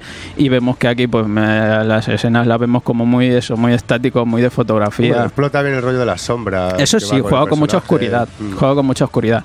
Bueno, vamos un poquillo rápido con el argumento, porque ya te digo, 96 páginas no da para contar mucho más y no te cuento toda la historia. Y nos presenta, pues, a un poco el, el- el principio, como una introducción a, digamos, a lo que sería un parte de la familia de Batman, un antepasado, que pues se verá que encuentra el cáliz, este cáliz, esta copa de- como el santo grial, ¿no? Esto que recoge la sangre de nuestro Señor. O Bien, que, el santo grial que directamente. contuvo la Mm. sangre de nuestro Señor. Eh, Vuestro. bueno, es lo, la forma de hablar. Yo tampoco. Yo soy de los invisibles. Solo hay uno y es Apocalipsis. A mí, yo soy de los invisibles, a mí lo digo por, por costumbre. Eh, pues nada, que nos muestra este, este familiar, este pariente de, de Batman en, en el pasado. Y nos se marca una elipsis, nos trasladamos a Gotham rápidamente, pues para ver cómo hereda este, este, esta, este, digamos, este recurso, o digamos, esta misión ¿no? de, de Batman de proteger eh, el cáliz, porque ya vemos que pues no es raro decir que esto te entrega ciertos poderes, ¿no? Ciertas, digamos, como curaciones de- o tal, lo- vamos, lo, es un poco eso, una- un elemento, La vida eterna, vamos. un elemento eh, que-. Bueno, el concepto básico del santo grial, luego hay otros conceptos. un elemento curativo, o sea, vamos a decirlo así, no tiene ningún misterio. Pues aquí, entre medias, veremos que, claro, aquí los villanos se enteran, pues este es el protector de, de este cáliz y pues vamos a por él, vamos a quitárselo porque lo necesitamos. Aquí, de entre medias, digamos que el, el villano, el antagonista sería Ras al Ghul, que es el que quiere recuperar esto. Ya conocemos todos a Ras al Ghul con lo de eh, el, el- el pozo de La- la, la fosa el, el pozo de Lázaro, el, tema de siempre estar con esto de la vida eterna, el gran demonio, el tal y cual. Y veremos también a, a ciertos villanos que se unen a él, como el pingüino, como dos caras, brevemente hace una, ahí una introducción y tal. Y no deja de ser una, una historia de Batman pues entretenida, pero ya está. O sea, nos muestra un Batman pues defendiendo, tratando de proteger u- y teniendo una misión que es proteger este cáliz y enfrentándose a los villanos de Gotham. Y poco más. Ya veremos ahí a Catwoman también entre medias, un poco de, de Alfred ahí también ayudándole. Y, y ya te digo, entretenida, ligerilla y, y muy rápido de leer con ningún misterio. El apartado gráfico, pues lo que decimos, a los que no les gusta, en el que se mete el tema fotografía, fondos así, pues tal, pues no se va, a lle- se va a llevar una decepción. Pero a mí me gusta cuando dibuja este hombre. A mí, eh, John Van Fleet, es verdad que le metimos mucha caña con el de La. El de Hank. Pero yo tengo un grato recuerdo de este señor eh, dibujando Tifoidea, la serie que sacó en, en Marvel Age, si no, me, acu- si no me equivoco. Y es más o menos corresponde a la misma época. Eh, aquí era especial porque estábamos hablando de 1999. Es verdad que la historia no es tan especial, pero quizá el dibujo en esa época sí que era una experimentación y nos ofrecía una historia cuanto menos nueva a la hora de, de- de- de- de adentrarnos en un Batman más visual, ¿no? Una escuela John J. Mood salvando las distancias, distancias. pero en, en- en ese, en ese intento de darle un poco ese toque artístico. Sí, Señores Batman, el Cali de Chuck Dixon, de John Van Fleet, apedreado aquí un par de veces. 12.95, publicado en NCC en tapa, tapa dura. Y lo bien que os va a quedar ahí al lado de vuestro Batman. Muy bonito. Pues vamos con un segundo tomo de Batman. Bueno, este viene en rústica. Este viene más parece una grapa que, que- que, bueno. De, pues eso, nos trae, hoy traigo Batman. ¿Cómo, cómo- cómo me ha gustado a mí ese, eh? A mí me entretení mucho, y me ha gustado, mucho. Es Qué- el Qué bien queda Batman en esas épocas. sí, pues traemos Batman, las órdenes de las bestias, pues del autor de From Hell, Eddie Campbell, y acompañado de Darren White y Michael Evans. En un tomillo de rústica de 56 páginas a 6.25, o sea que está muy bien. Pues lo mismo, eh, 56 páginas no da para entrar en mucho detalle, pero sí resaltar eh, para mí el apartado gráfico, que, que- a los que estén acostumbrados ya a este estilo así como pictórico, muy de- de- como si fueran cuadros así de acrílicos, ¿no? Pintados con esos tonos así muy, muy digamos, muy, muy vivos, muy tal, pues van a disfrutar mucho. Eh, el autor de Frongel. Mm, yo creo que no hay mucho que explicar porque ya todos lo conocemos, su forma narrativa, un poquillo cómo, cómo es el contar eh, sus historias. Pues aquí vamos a ver a un Batman que, que llega a la ciudad de Londres, eh, en, una, en una Londres justo antes, digamos, se sitúa un poco eh, antes de empezar la Segunda Guerra Mundial. Vamos a ver cómo este Bruce Wayne, este Batman, eh, se, se infiltra, se infiltra en una sociedad que, que- que tiene otros planes, ¿no? Para lo que va a ser el cambio, digamos, de de estatus eh, eh, en Londres eh, en lo que, y lo que conlleva la Segunda Guerra Mundial, ¿no? Todo esto. Una, se, se- se adentra en, en una secta, una secta que van estas personas con, con- con ca- cabezas de animales. Uno va con una, una cabra en la cabeza, otro va con un águila, otro va con yo Eso qué no sé. le gusta a Michael. Ya, eso ahí ya no, pero hay esvásticas, ¿eh? Eso ya. A mí de ahí por sí, ahí. es verdad, sí, es verdad. Yo de ahí tengo una foto yo de eso. Pues eso, se va a adentrar y, y no deja de ser una historia muy entretenida, pero de la, para, para lo que para mí es Batman es la, la esencia del detective, ¿no? El moverse entre las sombras, resolver asesinatos, eh, involucrar en mucho Sí, sí, misterio. exactamente. O sea, es yo, yo voy a lo básico, a la esencia de lo que es Batman. O sea, es es, el término Batman detective. Sí, no deja más. de- y por eso resulta entretenido, porque no te lo están metiendo en otros mundos, no te lo llevan ahí a otro planeta, ni lo ponen en una silla, ni lo hacen Joder. volar y tal. Al mismo te compro todo eso. ¿Sabes? No te, lo, no te lo meten por ahí en cosas locas. Bueno, aquí hay cabeza de animales por medio, pero bueno. Eh, y eso, se, se, se- se adentra en, un, en una serie de asesinatos y, y- y que tendrá que resolverlos, ¿no? De resolver estos casos de por qué estas muertes, de dónde viene el tema de la secta y que, a- cuál es su objetivo, a dónde quieren llegar con todo este tema de, de- de manipular cosas relacionadas siempre con los asesinatos. Y veremos que este Bruce Wayne, este Batman, pues llega aquí para, para resolver este, este caos que se monta en la ciudad de Londres, ¿no? Y ya te digo, poco más que contar porque son 56 páginas y una lectura muy ligera, muy rápida, pero, pero muy entretenida, muy, muy entretenida. A mí me ha gustado mucho. La Orden de las Bestias de Dick Campbell. Una grapa. Protagonista Batman. Una grapa, pero. en Pero plan buena grapa, ¿eh? Prestigio, un prestigio. Sí, Vamos, a volver, a, vamos a, a volver a usar la palabra prestigio. Eh, 56 páginas, 6,25 ECC. Colección Otros Mundos. Señor Mike, Pues nada, yo traigo algo, vamos a ver. algo ¿Tú, fino. ¿Tú a dónde te has desplazado? ¿A dónde te has desplazado? Os traigo poesía de los años 90, ni más ni menos. Bien. De comienzo de los 90. De la mano de Panini Comics, Marvel Comics, Cable, Sangre y Metal, de Fabián Nicieza, John Romita Jr. Creo que ha sangrado al leerlo, ¿no? Vamos a ver, esto me lo he leído entre una pausa de los repasando los invisibles, ¿vale? ¿Ha entrado bien? Bueno, ha entrado, ha entrado, bueno, ha, entrado más duro que los invisibles. Tiene narices, tío. Me he tenido que exprimir más la cabeza con este tomito. De, en formato, de- en, en tapa dura, 14 euritos, son 100, 100 y poco páginas nada más. Nos trae la primera eh, miniserie de cable. Bueno, hay que recordar que eh, aquí han sacado antes ya los hijos de, de, Ascari, ¿no? Me parece, sí, los hijos, eh, de hijo de Ascani. Bien. Ahí, si has leído este tomo, bien, entonces ya, va, ya vas enfocado para esto. Porque ni más ni menos recoger un poco la, la tapa de cable de lo que se había estado editando hasta el momento, en, creo que era en Arma X, eh, no, lo- aquí lo llaman los nuevos mutantes. No, no, los nuevos mutantes y luego continuó en X-Force. En X-Force, perdona. Sí, Arma X es uno de los personajes que sale aquí. Bueno, hay que tenía, he tenido que tirar de memoria, ¿sabes? Porque yo, de cable había leído lo justito en los 90 y, ya está bien, ¿sabes? Y, bastante satisfecho que, que había quedado ya con el tema. Bien, la historia en sí es, eh, tenemos a Cable viviendo un- un- una historia eh, con dos hilos temporales, eh, en la actualidad en esa época y otra siete años atrás. La de siete años atrás viene de, de su comienzo con el grupo de mercenarios que pasan a cambiarse de nombre a media docena, Six Pack. Y en este caso, algo ocurre que nos van contando con cuentagotas eh, alternando entre el presente y el pasado en, una de sus misiones. que bueno, pues de- en el presente va a tener que redimirse un poco, ¿no? El señor Nathan de, de lo que estuvo haciendo con su grupete de, mercena- de mercenarios. De aquí van a rescatar a, un compañero suyo y es la versión de Arma X, ya que le ponen unos brazos aquí a tope biónicos.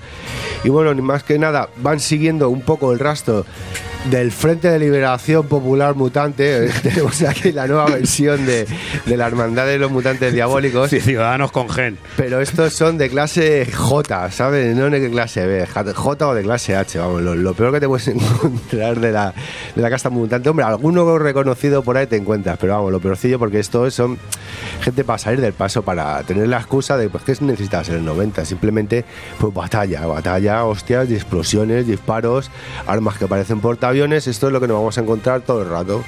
Aquí tenemos, pues eso, a un John Romita en, en estado de gracia. Y pues noventerismo puro y duro hasta de repente nos encontramos páginas de narración vertical nos cambia y todo tenemos que darle la vuelta al tomo como nos mola eso de verdad sobre todo a mí. Estás aquí llevas como 40 páginas leyendo en horizontal y te abre una en vertical y dices joder qué pereza de verdad bueno muchas Es, es peor en los absolute, ¿eh? que tienes que- una- hay mucha splash page, mucha página completa y bueno, y en este caso luego tenemos por ahí de- detrás de Villanaco a Discordia. ¿Qué ocurre? Si no te has leído el tomo que he mencionado antes, tú vas a empezar a leer este y dices, ¿por qué ocurre esto? ¿De dónde sale este grupo? ¿Quién es Discordia? ¿Por qué Discordia es clavado a cable? Eh, por favor, y luego esto, hay que recordar, en su época no, eh, en- eh, aquí no empiezas a ver la luz hasta el- la canción La- de- hasta la canción la del canción verdugo, del verdugo. que explicaron ya un poco todo. Explicaron todo, explicaron desde quién es cable, de Hmm. qué tiene que ver Nathan Summers, el hijo de Cíclope, y Madeline Pryor con cable, y qué tiene que ver Discordia al mismo tiempo con, con cable. Con cable. Ahí hay un culebrón que es, sería daría para vídeo, porque Claro, es que esto es como un interludio. Esta Hmm. miniserie es algo entre medias. Eso, es- de- eso es un deleite visual, es lo que es. Y claro, Es un poco desvelaba ese secreto porque hay que, hay que entender que llegan los nuevos mutantes como un misterio, forma X-Force, en X-Force continúa siendo un misterio y se le hace una miniserie un poco que explica eh, quién es el grupo el, el grupo con el que va, ¿cómo se llamaban? ¿Grupo Salvaje? Sí, al principio el grupo salvaje, pero luego les llega aquí su, como su representante y le dice que tenéis que cambiar de nombre, que nos demandan por derechos de autor y son la media docena. Es verdad, la media docena. que ahí tenemos a Dominó. Sí, sí, sí, sí, claro. Y bueno, y al Mikey sí que le sigue recuperando más adelante, a Dominó como no, ya lo conocemos, Martillo, que es otro de los miembros, también el 2000 y pico recuperan alguna historia de él. Pero ya te digo, eh, si no conoces nada de cable o conoces más bien poquito, léete primero Hijo de Ascani, luego te metes con esto y luego con la canción de Verdugo. Ahora por suerte lo tienes todo hilado ya, junto con esto, pero antes iba un poco a salto de cable. Era la- la aparece el personaje, la incógnita, una hora posterior nos empieza a contar algo del pasado, luego cosas del futuro. Entonces he sufrido el lío de los 90, totalmente en mi cabeza. A mí me gusta, a mí me gusta bastante, ¿eh? Y además me parece un John Romita Jr. bastante... Eso sí. eh, Una puta locura, tío. Es que son todo planos de la peña saltando Que de ni pie ni frente. cabeza. Hombre, hombreras que, hombreras Ni que pie ni disparan. cabeza, Ahí tío. dispara todo, la Hom- muñeca, sí. la hombrera, el rodi- la rodilla, el tobillo. El de los brazos mecánicos lanza las manos. Es, o sea, arma, es- es, es- es es- arma X, arma X que te- sí, pero con cadenita, o sea, no los pierde los puños. Bueno, ¿sabes? esto, vamos, eh, entretenidos a menos. Y luego tienen el Grizzly ese, que es uno más Sí. enorme que, pare- que todas las armas tochísimas que llevan en su mano parece que lleva una pistolita de agua. Eso de sí, niños, si no habéis vivido en los 90, no os hace falta. Alejaos. No, no pasa nada. y si lo tenéis olvidado Y si lo habéis vivido, también. pero Tampoco pasa nada. nada, pasadle. ¿Sabes lo que me gusta? Cómo queda la sinopsis, el principio de la sinopsis con el título de Sangre y Metal y le das la vuelta y dices Hueso y óxido. Es como un poema Oh ¿eh? existencialista, ¿sí? Qué bonito. ¡Metal! Venga, cable, sangre y metal, Nicieza, Romita Junior. All Star. Tenemos a Panini Comics con 14 euritos. Una obra, a mí me gusta, a mí me gusta. Una obra cuanto menos curiosa. Yo, yo viví el cablicidio y me gusta. Soy cable, ca- cableófilo, soy. Venga, señores, yo, cable, anda yo sí que os voy a tratar hoy una de las obras que para mí directamente, no os voy a mentir, no voy a ser mentiroso, no os he traído ni siquiera la edición nueva de CC, he traído la edición antigua, pero es mm, de aplaudir que se haya recuperado por fin una de mis obras que entran en mi top 10. Y estoy hablando de Las Enemigo, Amor de Guerra, de George Pratt. Una obra que a mí realmente desde que la leí mm, me parece una de las mejores obras de cómic que yo he leído. Estamos hablando de cómic bélico, pero vamos a tener lo que es una reflexión filosófica del verdadero significado de la guerra la guerra siempre es atroz, pero vamos a ver ese lado romántico, ¿no? Ese lado romántico que queda en un soldado tras la batalla, ese, ese casi, esa adicción casi a la emoción, esa adicción a lo que es estar en el campo de batalla e incluso entregar lo tuyo por los tuyos. Diferencia que vamos a ver cuando aquí eh, un periodista intenta entrevistar en el asilo lo que es al señor eh, el as enemigo, ¿no? Todos le conocemos, eh, eh, personaje de DC, personaje clásico de las historias bélicas de DC. Joe Cooper hemos tenido mm, retratando a, a ese personaje, le hemos podido ver en muchísimos sitios y aquí vamos a ver en los últimos días, ¿no? Cómo está en un asilo después de haber combatiente de la Primera Guerra Mundial, cómo está en un asilo y cómo viene un periodista a entrevistarle. Pero de repente lo que era una entrevista se va a convertir en un debate, se va a convertir en una conversación entre dos combatientes, uno de la Primera Guerra Mundial, otro de la Guerra de Vietnam, y vamos a ver la diferencia de las guerras, ¿no? Vamos a ver cómo eh, cada uno defiende la suya, cómo dentro de la misma tragedia de haber sido combatientes, eh, el as enemigo todavía reconoce un gradito de ética y de moral dentro de las guerras antiguas. Esto es duro decirlo porque ninguna guerra tiene ningún sentido. Pero sí es verdad que hay muchísima diferencia. Aquí, por ejemplo, por poneros un ejemplo, os voy a eh, contar ese momento que llega el 31 de diciembre ah, y todos los soldados salen de la trinchera, se ponen a jugar al fútbol, se ponen a celebrarlo con su enemigo y cuando amanece se vuelven a la trinchera para seguir matándose al día siguiente. Eh, ¿Cómo todavía había un respeto por el combatiente cuando le dicen aquí que incluso en Vietnam si no había respeto ni por, tu- ni por tus propios compañeros? Una obra de carácter pictórico, tenemos que recordar que George Pratt no es un pintor, o sea, no es un dibujante de cómic al uso, sino que George Pratt, estamos hablando de que es un pintor, un pintor bastante expresionista y aquí lo que hace es adaptar eh, ese juego que tiene, ese juego de imagen que tiene con lo que es eh, la narración de, un cómic bélico. Todo muy bien hecho, todo muy sucio al mismo tiempo, pero realmente captamos todo lo que es la narración gráfica y vamos a ver sobre todo algo que lo va a hacer inquietante, ¿no? Ese toque tan oscuro, ese eh, toque casi que puede hacernos oler la muerte desde el otro lado. Que no, que ahora viendo el, el tomo, claro, eh, aquí, eh, que cualquiera de las viñetas pueden ser cuadros perfectamente. ¿eh? Exactamente, exactamente. A mí me parece no es solamente un cómic, me parece una obra de arte, me parece un cómic completamente inteligente, me parece un estudio de lo que era directamente la Primera Guerra Mundial, de lo que fue Vietnam. Eh, tenemos incluso unos cuantos, unos cuantos retratos que hacía el autor para captar bien lo que era la esencia de un soldado. Lo siento mucho, señores, el as enemigo para mí posiblemente el cómic del mes. Estamos hablando de George Pratt, un, un pedazo de artista, uno de mis pintores favoritos. Y ahora mismo pues nos lo ha recogido ECC por 13.95. Ah, que viene por aquí por Madrid. Y, Pues, y viene, está bien. aprovechad que viene lo que es a la, a la Girus Comic Con. A mí me parece de lo mejor que he leído en mi vida, vamos. Me parece un cómic indispensable y el año pasado, ¿te acuerdas? Le, le conseguí en la Heroes Comic Con del año pasado esa edición. Yo también la conseguí, esa edición antigua. Nos fuimos, eh, George y yo nos fuimos más contentos con unas Pues castañuelas. la habéis cagado porque montar un programa dentro de nada. Pues nada, estupendo. Lo merece. Encima es cortico. que es que muchas cosas. Pues nada, señores, recomendada queda para mí cómic del mes, ¿eh? Algo que me ha impresionado, muchas veces nos preguntan, ¿no? ¿Ya habéis leído algo que os ha impresionado? Y además voy a hablar de, otras dos personas que van a estar también en la Heroes Comic Con.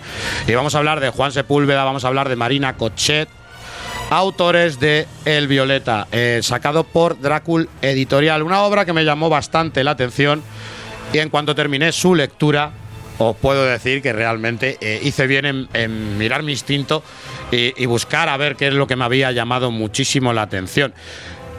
Estamos hablando de una novela gráfica que nos está hablando en el año 1955 en Valencia y la acción recae sobre los mm, hombros de un personaje, Bruno. Bruno, un homosexual que vive reprimido en una sociedad que reprimía completamente todo lo que se salía del, canon de, del canon de sociedad que ellos tenían establecido y que, perseguían la homosexualidad como si fuera un delito e incluso se tenía pensado y se trataba como que era una enfermedad. Vamos a vivir, ya lo digo, vamos a vivir tras los ojos de Bruno el trato que, que recibía eh, que recibía el colectivo homosexual en esos tiempos y cómo parte de la historia de España sigue completamente silenciada y poco, poco, poco se habla de esos campos de concentración de, de- de Fuerteventura que en los cuales cuando tu crimen era simplemente la homosexualidad te llevaban ahí tra- a trabajar bajo mm, la propaganda de que eran campos de cultivo los llamaban no pero simplemente eran campos de concentración donde se recibía un trato completamente inhumano. Y vamos a ver cómo este personaje Bruno tiene que vivir en esos tiempos cómo ese personaje Bruno incluso ingresa en la policía cómo tiene que hacer la vida de un heterosexual siendo homosexual y al mismo tiempo vamos a ver el retrato de su pareja por otro lado en uno de estos campos de concentración y en la cárcel donde se ve realmente eh, el trato que recibían estas que recibían estas personas. Eh, la verdad que ha sido un cómic que me ha impresionado, un cómic que me ha dado unos datos como para poder investigar por otro lado y darte cuenta que, que realmente hay mucha parte de nuestra historia que ha quedado un poquito enterrada y que no nos quieren contar, ¿no? Y me parece un canto reivindicativo, me parece, me parece un cómic eh, completamente recomendable para cualquiera que quiera saber en este periodo histórico eh, otra de las injusticias de tantas que, que se cometían. Yo lo compro, me lo has vendido perfectamente. A mí también. Esta- Tío Pintillo. Estamos hablando de Drácula Editorial, estamos hablando del Violeta, estamos hablando de un tomito que te sale a 14.95. Yo ahí queda. Muy bien. Muy bonito, además unos colores, unos colores así bastante apagaetes que parece que te adentran directamente en lo que es el, lo que es la época y un dibujo más que correcto con bastante expresividad para demostrar lo que ya decimos, un- una época completamente insultante y horrorosa. Ahí queda. Señores, Crónicas del guantelete. aquí llegamos con el guantelitismo o el infinitismo. Volumen 20. Uf, señores, la guerra del infinito continúa el día después y esta vez nos lo va a contar Warlock y la Guardia del Infinito. Oh, Michael. Lo digo así, pero sigo diciendo que es una de mis series favoritas de una de mis series favoritas de los 90. Oye, ¿qué tiene que ver con, con el guantelete del infinito? Nada. O sea, pues que tienen las gemas. Ya está, que cuando se las repartieron cada uno se quedó una gema y ya está. No, no te creas tú que aquí hay una conexión directa. Es más, mira, lo primero que nos vamos a encontrar es una historia para repasar el origen de toda la Guardia del Infinito para aquellos lectores que no conocían a Drax o que no conocían a, a Dragón Lunar e incluso Gamora, ¿no? O Pipe, el, o Pipe el Troll que se acaba de ir hace un rato. Y vamos a ver, pues yo que sé, poquita repercusión. Vamos a ir conociendo realmente poco a poco lo que son eh, los personajes. Vamos a ver aquí a Drax luchando con Hulk. Vamos a ver aquí que Warlock se ha quedado dormidito. Se ha quedado ahí como dormidito y no despierta, está como encerrado en un aura, eh, donde va a llegar a hablar con eternidad, etcétera, etcétera, donde va a tener un reencuentro con otras partes de su yo, que al mismo tiempo nos vale también para saber un poco lo que es el pasado de Warlock. Y vamos a ver al Conde Abismo, la presentación de un personaje que será importante para la saga Warlock, no para lo del infinito, que le dice a Warlock que le dé la, la gema alma y el otro dice, no te la voy a dar, pues prepárate. Pues prepárate, que te la voy a armar. Y vamos a ver otro miembro de la Guardia del Infinito, Maxam, alguien que venía con misterioso pasado, que ni él sabía cómo se llamaba, pero que mm, Gamora había visto con la gema del tiempo que pretendía matar a pretendía matar a Warlock. Ahí nos dejan con la duda. Mm, vamos a decir que a mí es un tomo que me gusta, pero yo ya os lo digo que no tiene nada que ver, os lo podéis saltar perfectamente, perfectamente lo podéis saltar, a no ser que os guste esta colección como me gustaba, como me gustaba a mí, ¿no? Tenemos al guion a Gene Starling, él sigue, sigue haciendo crecer su cosmología, sigue haciendo crecer esa mitología de sus personajes cósmicos. Y aquí el dibujo, pues bastante irregular, ¿no? Teníamos a Steven Carr, teníamos a Daryl Skelton, a Tom Rainey, que quizás sí era el más vistoso, junto con Ángel Medina. Y luego teníamos a este pobre Tom Greenberg, ¿no? Tom Greenberg, que en los 90 le vimos bastante en Marvel. Y era, pues, como decir que era un poco, pese a gustarme, porque a mí me Era un gusta, era muy descompensado, pero era un mignola de- del Mercadona. Eh, pues oye, pues Molaba, yo- yo molaba. A mí, compro. a, mí me, a mí me gusta, a mí me gusta, sinceramente, me gustaba y me gusta. Con poco trazo te hace, te hace bastante. Algunas cosas te las hace horribles, otras te las hace bastante bien. Pero bueno, servía narrativamente, servía mm, bastante bien. Ahí queda, el día después, la Guerra del Infinito, solo para los que quieran tener la colección, quieran tener su cosmos completo, o para aquellos que quieran disfrutar de una de las series que a mí ya te digo, es una de mis favoritas en, en los años en los años 90. Ya se has quedado. Venga, La Guerra del Infinito, 1995. Panini sigue dando, dando espacio y dando universo a todo el mundo. Y espacio y universo espacio y tiempo. Sabéis que eso no existe, ¿no? Sabéis que la realidad no existe. Se pliega. Se pliega. Se pliega. Estamos en un universo holográfico, pero esto no lo vamos a explicar nosotros, no, no. Yo voy a hacer una paloma. Tenemos que irnos a lo invisible. Lo que no se ve, lo intangible. Bueno, sí, lo, Pero lo que nos espera. Pero está ahí. Bienvenidos nuño- niños y niñas a otra realidad. Y ñuños. También, porque también existís. Estáis plegados. Alfred es un arconte. Madre mía.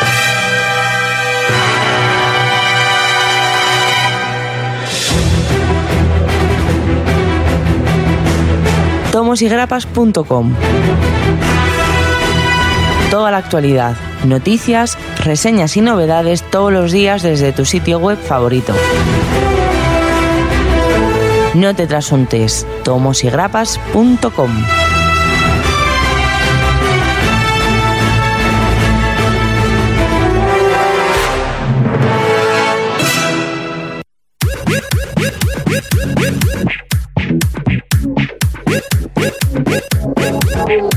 No sé si tú sabes dónde hay una tienda en Madrid Center. Yo, yo sí, yo alguna vez he ido. Yo te puedo decir una, te puedo recomendar una ahí en Calle La Estrella, pero voy a veces. No he ido, no, no suelo Se ir te mucho, ve pero voy poco a por veces. ahí. Cuando te toca. Omega Center. Flipa. Este fin de semana no hay firma. ¿qué cosa No, este es loca? la- yo creo que es de esto que no podemos anunciar nada, ¿no? Si queréis estar tranquilitos y hablar con los libreros que son tan majos y se aburren tanto el fin de semana, pues mm, mejor que mejor. También te puedes hacer un dibujillo. Sí, te- sí, sí, lo que quieras, lo que quieras. O, puedes ir o tú a cantarte dibujar. una ranchera. Echar la tarde. Cantamos una ranchera. Hacemos un podcast en directo, lo que tú Pues, quieras. invéntate un día, ¿no? La semana pasada fue el Batman Day, invéntate ahora. De que verdad, vayas. es que Mantarraya Day, lo veo. la Por semana ejemplo. pasada hubo ahí doble firma, Batman Day, no sé qué, y ahora es como el yermo.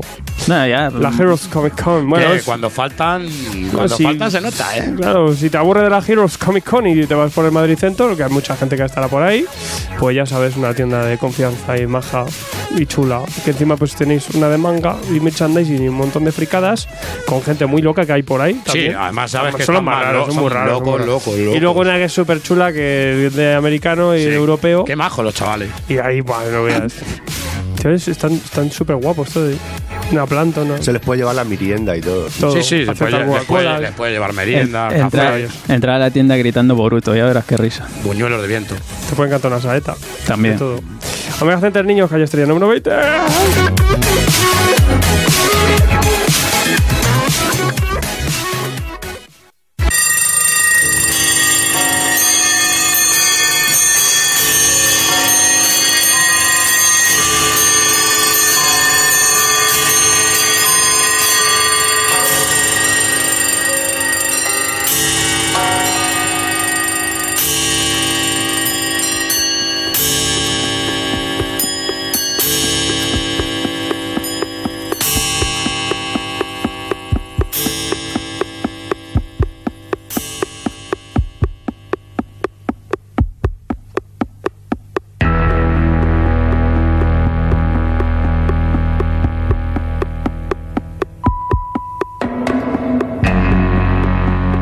Las Morrison en punto.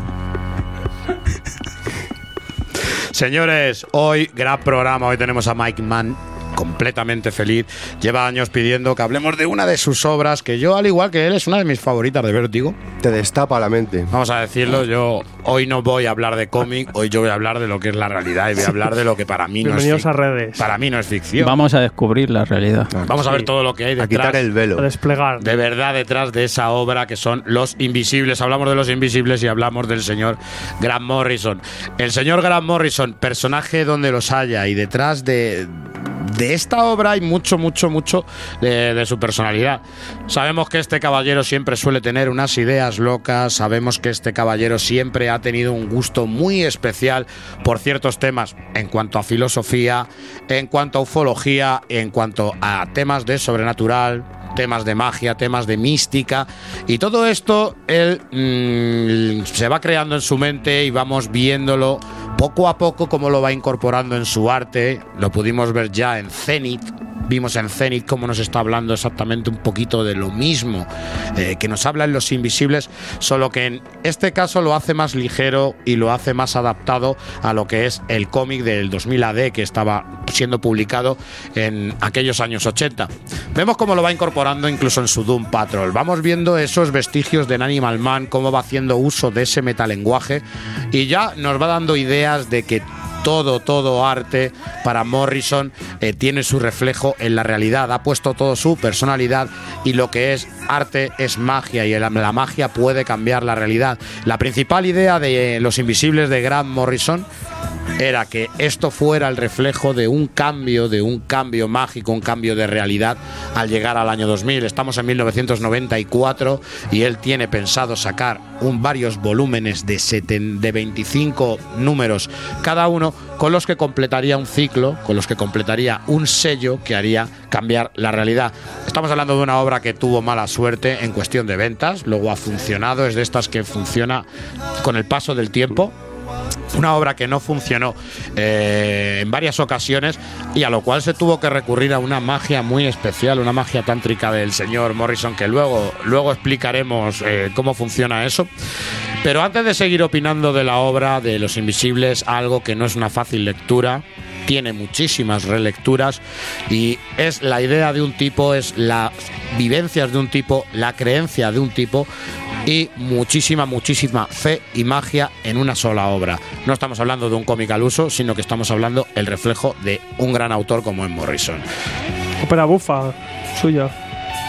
Señor Mike Mann, eh, vamos a explicar los invisibles. Intentar. Vámonos a ir al argumento. Vamos primero por lo sencillo. Vamos por- a hacer algo sencillo. Porque aunque la- lo que era la gente o no, esto tiene mucho mito de fondo y, y tiene una premisa, una sinopsis bastante sencilla, que no es ni más ni menos que el bien contra el mal, luz contra oscuridad, orden contra caos. O sea, esto empieza con algo que lo comenta una y otra vez durante toda la obra, maniqueísmo, ni más ni menos. Luego la propia obra en sí hace algo de gnosticismo, que es de, de demostrarte que a través de la verdad, del conocimiento, es como asciendes, es como, como llegas al, al siguiente nivel, ¿no? Es como despiertas en realidad. Pues bajo este concepto, que es bastante sencillito, claro, todo lo que engloba, todo lo que da la forma a esta obra, que duraron, duró seis años, me parece, empieza en Del 90 94 al 2000, sí. del 94 al 2000, son sobre todo lo que dices, triunfa a posteriori, vende más a posteriori y se empieza a entender un poco más pasado el tiempo porque maneja tantos conceptos que en el mundo del cómic en realidad no se tocaban. Y sobre todo, es una historia de superhéroes al uso. Tenemos unos supervillanos, una gran amenaza que es eh, vendría a ser representada por los arcontes. Los arcontes son la representación de, un agente de, otro de un universo, de otra dimensión, que quieren el control absoluto, eh, anular totalmente a, la vida inteligente para que pase a ser ya no solo su mano de obra, su divertimento, su consumo, su nutriente, todo lo que sea, ¿sabes? Pero siempre en, de un aspecto, pues, a lo cenobita, ¿no? Siempre con el, bajo el dolor, el- la sangre, la tortura, el machacar a la persona. Entonces, dentro, para afrontar a, a- a esta gente que está intentando eh, tomar el control de esta dimensión, a través, llegando a través de la Tierra, pues se genera un, como una especie de célula que a vista de- del resto de la gente podría ser una célula terrorista, pero en realidad lo que están es velando por nuestro interés y demostrarnos un poco la verdad, que estamos siendo totalmente manipulados, engañados, transformados, sometidos hacia estas entidades que lo único que están haciendo es a través de avatares o heraldos en la propia Tierra, allanar el terreno, ir transformándolo a, su entorno, porque realmente ellos todavía no pueden estar aquí físicamente. Luego son gente que en contacto con las personas pues corrompen, dañan, transmiten enfermedades, pero porque se manejan en otros planos, se manejan en otras cosas que en realidad nuestros cuerpos pues no están preparados para entrar en contacto con estas personas. Y a raíz de todo esto empieza a meter, ¿qué, qué es lo que nos empieza a meter? Pues nos empieza a meter cosas de la cábala, nos empieza a, eh, a meter también cosas de, de Alistair Crowley. Tenemos eh, mitología celta, hechicería, brujería europea pagana. Tenemos también a través del personaje Jack Crow representación de la magia negra del vudú haitiano. También nos va eh, metiendo conceptos del Antiguo Testamento, del Nuevo Testamento, del Mahabharata, personajes y, eh, de deidades hindús, porque también tenemos aquí la representación de, de un nuevo Buda en uno de los personajes, se da a entender. Entonces, todas estas cosas que va metiendo es lo que realmente si no conoces nada de esto, lo que te va poniendo la cabeza gorda y no entiendes por qué te va metiendo todo esto. Ni más ni menos Morrison lo que quiere es unificar todo, todo tipo de mitologías, de creencias, de magia, unificarlo todo. Y darle como un- eh, mostrártelo como que es real, que todo guarda una relación e incluso la propia gente que está intentando entrar desde, la, desde el otro plano utiliza estas, este tipo de magia, este tipo de deidades, este tipo no sé qué, para su propio beneficio como herramientas también, ¿no? Y esto es un poco pues, la- lo principal que te vas a encontrar en la obra. Luego, claro, esto va desarrollándose en tres volúmenes, que esto ECC lo ha sacado en siete tomos. Sí. El primer volumen son los cuatro primeros tomos, el segundo volumen son el cuarto, el quinto, el sexto Son y, el tres ter- testamentos. y el tercer volumen, pues claro, gnósticos todo en este caso, ¿sabes? O apócrifos, diría yo. y bueno, pues tenemos la propia personalidad dentro de los propios invisibles. eh, eh, van teniendo representaciones de- en diferentes épocas porque esta lucha entre el bien y el mal pues viene desde hace mucho tiempo atrás ¿no? entonces en, en la actualidad de donde se va centrando esta etapa de la obra tenemos a- al líder de, de este grupo de, de los invisibles que vendría a ser la representación del Grant Grant Morrison. Morrison. En cuanto le ves a la primera dices Grant definitivo luego hay otros ciertos personajes eh, Reggae de Robin que eh, lo podríamos ver un poco ya en la Doom Patrol como Crazy Jane es un personaje parecido aquí empieza a coger cosas que ha sembrado ya en la, la propia Doom Patrol Sí, claro, claro. Perfectamente. tanto como en imagen, o sea, como en representación visual, como en cuanto a conceptos, ¿no? Ni más ni menos nos vuelve a tratar otra vez eso, la, Una telépata, ¿no? eh, sí, hay una telépata, luego tenemos el personaje que a mí me encanta, que es brutal, que es Lord Fanny, que es el travesti de Río de Janeiro, que es una hechicera suprema. Que se deja poseer por ciertas entidades. Bueno, también nos hemos olvidado, nos mete la mitología maya, el tema del fin del mundo. A través de Lord Fanny nos mete la- el tema del panteón de los dioses mayas también, porque ella guarda mucha relación por parte de su abuela, que era de descendencia maya, aunque el personaje nace en Brasil. Y que tiene un origen muy curioso. Brutal, porque ahí que no- su sexualidad realmente. Eh, su sexualidad tiene mucho que ver con el papel que, que- con el papel que juega. Le dedican unos cuantos números a ese inicio Sí. y esa formación y es todo ese ritual que lleva el personaje. Y ahí también aprovecha Morrison para explicarnos un poco el concepto del tiempo. O sea, el tiempo, la- mm, todo el mundo al principio, que el tiempo lo tienes como concepto algo lineal, tú naces, ese es un punto y el de tu inicio y tiras hacia adelante cuando vas creciendo y va pasando el tiempo. Pero claro, el tiempo puede ser una dimensión que puede tener cuatro dimensiones y nosotros en el espacio nos movemos por tres dimensiones. Pues a lo mejor en el tiempo también te puedes mover por tres o por cuatro dimensiones. Entonces, con la historia de, de Lord Fanny, con el rito iniciático está viviendo pasado, presente, futuro, todo a la vez en un momento dado en el personaje y es darte un poco esa sensación de que el tiempo son una consecuencia de sucesos pero que pueden estar sucediendo a la vez siempre. Y esto hay que tenerlo también un poco claro para entender cómo se va moviendo el tema de la obra, por qué plano se va moviendo. Luego también es una flipada el tema de los viajes, cómo viajan en el tiempo a través de, proyecciones astrales. Tenemos Célula de los Invisibles en los locos años 20 que, que guardan. Es que va todo bastante hilado. El primer volumen es bastante embrollado todo porque es todos los conceptos de golpe para sentar la obra. Y luego a partir de ahí va la cosa muchísimo más fluida. O sea, no es que te puedas meter en el tomo 2 sin haber le- eh, el volumen 2 sin haber leído uno, pero es mucho ya más fácil lo que te vas a encontrar. Y mucho eh, el pro- el propio autor se dio cuenta de ello y dice, joder, me ha salido algo bastante lioso, la gente esto no está Sí, sí, vendiendo, no es que el funciona". mismo, el, mismo, lo- el mismo cambió ahí. El, voy a hacerlo un poco más, más fluido, más descomprimido. También hay que entender que mete muchas experiencias, muchas inquietudes suyas.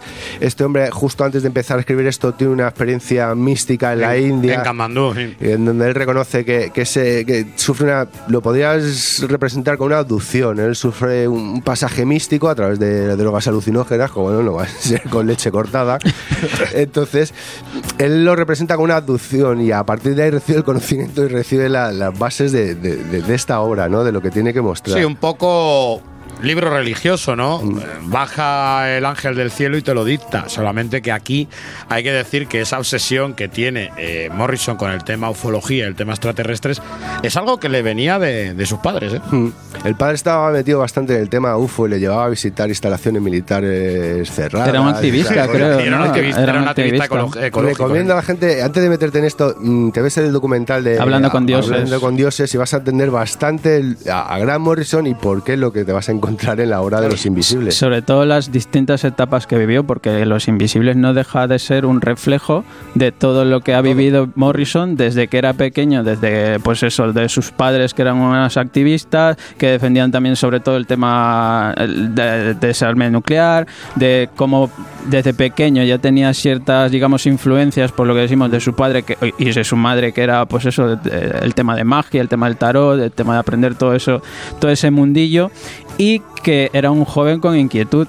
¿No? Desde, desde- creo que se dice que desde los 16 años ya empieza a escribir cómic, a los 19 ya se mete en el mundo de forma profesional a escribir ciertas revistas Y a dibu- y a dibujar. y a dibujar también, a dibujar y va desarrollando pues todo lo que es Morrison, ¿no? Desde, desde el punto pues que llega a hacer esos viajes, ¿no? Es para aprender, para ampliar, digamos, su conocimiento en el mundo de la magia, en el mundo de, de este caos que, que luego vemos reflejado en, en- en Los Invisibles y que, como dice Mike, no deja de ser la premisa súper básica de es el bien y el mal, la lucha de poderes, ¿no? Que es, digamos, también puede ser nuestro día constante de estar nosotros pues en, nuestro trabajo, pues nos pasan cosas buenas, nos pasan cosas malas, en el día a día nos también podemos enfrentarnos a personas buenas y también eh, encontrarnos y, y- y ver a personas buenas. Es, no deja de ser un reflejo más de lo que podemos vivir nosotros con todos estos personajes que son una bestialidad. Es a partir de una idea, a partir de, esa idea tan simple, de una idea de cómic completamente normal. Yo creo que es hacer el ejercicio que siempre hace Morrison, que mete ese trocito suyo, siempre mete, como bien dices, es el rollito autobiográfico. eh, mismo simplemente el meter ahí a Kim Mob. Y aunque no lo creáis, eh, a Lord Fanny también. eh, también es un reflejo de él porque también Sí, el coincide pe- tuvo una época travesti. Tuvo una época en la que en la que Grant Morrison eh, se tiró un par de años vestido de mujer, De mujer. Y, y vistiéndose de mujer porque él decía que era una cosa que quería sentir y que quería mm, experimentar, Experimentar. Hasta el punto que incluso lo que decimos, ese personaje vuelve a ser utilizado, es utilizado anteriormente con, con la calle travesti De Doom Patrol. Danny de, DeVoy. de Doom Patrol. O sea, estamos hablando de que él mete ahí sus inquietudes, mete todos sus conocimientos de historia, eh, tira del famoso mito, de la famosa leyenda que da nombre a la obra, que es esos invisibles, ¿no? Ese, La escuela de los invisibles. esa escuela de los invisibles que está mm, eh, contra todos los poderes, porque realmente esta obra también es un grito hacia los poderes, tanto religiosos, es una crítica muy fuerte, es una obra que realmente tuvo muchísima censura, eso hizo también que tuviera eh, sus temas de retraso, tuvo muchísima, muchísima censura, y él nos va dejando ahí pildoritas de, de- de- de sus pensamientos y nos deja esa impregna de magia. Realmente él le sale tan bien porque te está contando en algo que cree. Es como cuando hablábamos un día del terror japonés, es que ellos no te cuentan terror, ellos te cuentan una religión. Una él, no te, creencia. él no te está contando un cómic y él te está contando realmente una creencia, una creencia que se mm, la podemos extender, no deja de ser el juego que ya usaba Platón en el mito de la caverna. Sobre todo porque refleja muy bien lo que él piensa, que es no deja de haber ciertos, digamos, las religiones, las culturas y tal, que tienen un control sobre la, la humanidad, sobre el hombre, ¿no? Porque muchas veces, por poner un ejemplo de la religión católica que está ahí y que te pone como ciertas normas, ciertos estándares que te dice, pues esto si lo haces está mal, esto tal, bien. Y es un poco romper y, y- y liberarte y decir, mira, eres libre, puedes hacer esto, no tienes por qué seguir estas normas establecidas. El libre albedrío, exactamente. Es, Es el caos. Es la figura del libre albedrío. El libre albedrío siempre va contra las eh, instituciones, eh, elevadas instituciones que realmente te van a hacer seguir unos cánones e incluso imponerte unos, unos cánones. Aquí vamos a ver completamente todo eso, más vamos a ver esas preocupaciones ya incluso por el lado de la realidad, el lado místico, vamos a ver incluso algunas explicaciones metafísicas de lo que es el tema del universo holográfico, lo que es el tiempo, lo que es el espacio, Espacio. y vamos a darnos cuenta cómo realmente se defiende lo que aquellos que creemos en magia defendemos. La magia de hoy es la ciencia del mañana y la metafísica no deja de ser eh, la magia aplicada a un laboratorio. Teorías de magia aplicadas a un laboratorio. Y nos va a meter en ese concepto. Nos va a decir también que realmente lo que es la religión, realmente lo que es toda la creencia, eh, está supeditada por un so- unos solos seres. Está, realmente está impuesto por, por otra sociedad. Da igual que sea azteca, da igual que sea mm, el dios cristiano, da igual que sea Mahoma. El caso es que mm, lo que nos va a arrastrar es a unos seres superiores ¿Qué nos dan eso? Nos dan ese divertimento, ¿no? Había una frase que decía que los dioses demandan sacrificios porque los dioses nos sangran. Ellos, en cierto modo, nos necesitan de una manera, estos arcontes nos necesitan de una manera, necesitan alimentarse para sobrevivir eh, de nuestras emociones realmente. Y ellos controlan el mundo de tal manera que demos emociones. En magia, una de las cosas que más fuerza das, que más fuerza tiene sobre cualquier rito, son dos cosas y es el dolor y el sexo. Y vamos a ver cómo impregna completamente la obra de, de- todo ello y cómo todos esos rituales sexuales y todos esos rituales de violencia, vamos a ver varias etapas de la magia y vamos a ver varios campos de la magia, por así decirlo, solamente que Grant Morrison sí nos está hablando de que toda magia es la misma. Sí, aquí nos quiero agrupar un poco. Es lo que tú. eh, Aquí es, la obra es un perfecto ejemplo de lo que es la magia del caos. O sea, es aglutinar diferentes conceptos de diferentes creencias. Tengo diferentes ingredientes. Cojo lo que me interesa y a todo le doy una forma homogénea. Unifico, sí. Y unifico y digo, pues esto así, que es lo que me sirve. Entonces es un poco lo que utiliza con los invisibles, con todos los tipos de temas. Entonces, claro, lo complicado que es. Es el, el entramado, es el- lo que le va dando la forma a, a toda la obra, que es donde la gente, pues claro, si no conoces nada de esto, te empiezas a perder un poco o echar un sueñecito, como está ahora aprovechando. No, yo es que no he tenido tiempo de leerla. Tenía mucho que trabajar. Eso sí que era un caos. se ha metido un, se ha plegado ahí. Lógicamente, como el autor es británico, esto parte. Y te están dando ganas al No, pero me parece muy accesible. Sí, yo solo he podido leer el primer tomo y, y sí me parece muy accesible lo que dices tú. Al final coge muchas referencias de un montón de cosas, pero sí que con un orden y con, con todo esa, ese fondo crítico y esa base de, de lo que decís un poco, ¿no? De buscar el, el- el caos y buscar un poco el, el buscar tu camino, entender que, que algo te está controlando ahí o te, hay fuerza que intenta controlarte y que tú puedes salir un poco de eso. Que igual puedes estar Pero es viviendo una- un sueño. es- esto sí que es una historia. Porque muchas veces necesitas a alguien sencilla. que te dé el golpecito para despertar, Sí. ¿no? Eh, Y luego, aparte de eso, siempre todos estos accesos al conocimiento siempre van precedidos por un hecho traumático. Aparte luego todo Que lo va- lo vas viendo en todos el, los el personajes. componente psicodélico de todo también Es que es evidente que importante. el, el uso de drogas psicotrópicas es para abrir puertas en tu cabeza. Que si no, de una manera normal, pues no accedes a lo que te están comentando. Ni más Hombre, Es una llave, no va- deja de ser una va- llave. Claro, vamos a darnos cuenta si es que la droga realmente se usa en modo ritual, se usa para conseguir estados alterados de conciencia. Pero cuántas se usan otras cosas. El caso es eh, en mantener una sintonía, mantener un estado en el cual es más perceptivo. Tu cerebro va a percibir, va a percibir muchísimo más. No solamente se hace con, con drogas, puedes hacerlo eh, con ciertos bailes en los cuales vas a terminar mareado. Para rituales. Y ese mareo directamente eh, vas a ver, eh, te va a llevar a ese estado alterado de conciencia. O cuando hablábamos de las famosas, del famoso oráculo de, de Delfos, tal, que ya, como había emanaciones, emanaciones. emanaciones de gas, te ponías ahí eh, con el clorotilo. Viene el a tope. de los centauros. y veían centauros y veían de todo, claro. Eh, son estados alterados de conciencia. Morrison está claro y- que, Que no ha lo niega, no experimentado, lo niega. y ha no lo niega, experimentado. claro, exactamente. Y de hecho salen en la obra salen eh, eh, eh, detalles de la obra de Carlos Castaneda, salen referencias Claro, sí, a sí, todo este todo tipo de rituales. No deja ser todo el rato ritos iniciáticos. Quería preguntarte, estabas hilando un poco con el rollo británico Sí. y no sé dónde querías ir y me estaba interesando. Sobre todo eso al comienzo, como es un autor británico que tiene muy presente pues troco, tema de- Milenio Mike. tema de mitología tema de mitología de lo- de tema- los druidas lo que comentábamos antes que todavía está más puesto con Alistair Crowley el Eso. rollo que está vinculado la, la realeza inglesa con algo oscuro, algo chungo, algo secreto. Te mete lo del el, el monstruo de Glams de, de- de medias ahí, te hace una fusión, ¿sabes? Hay un- una leyenda, no sé si era irlandesa o escocesa, no, escocesa creo que era.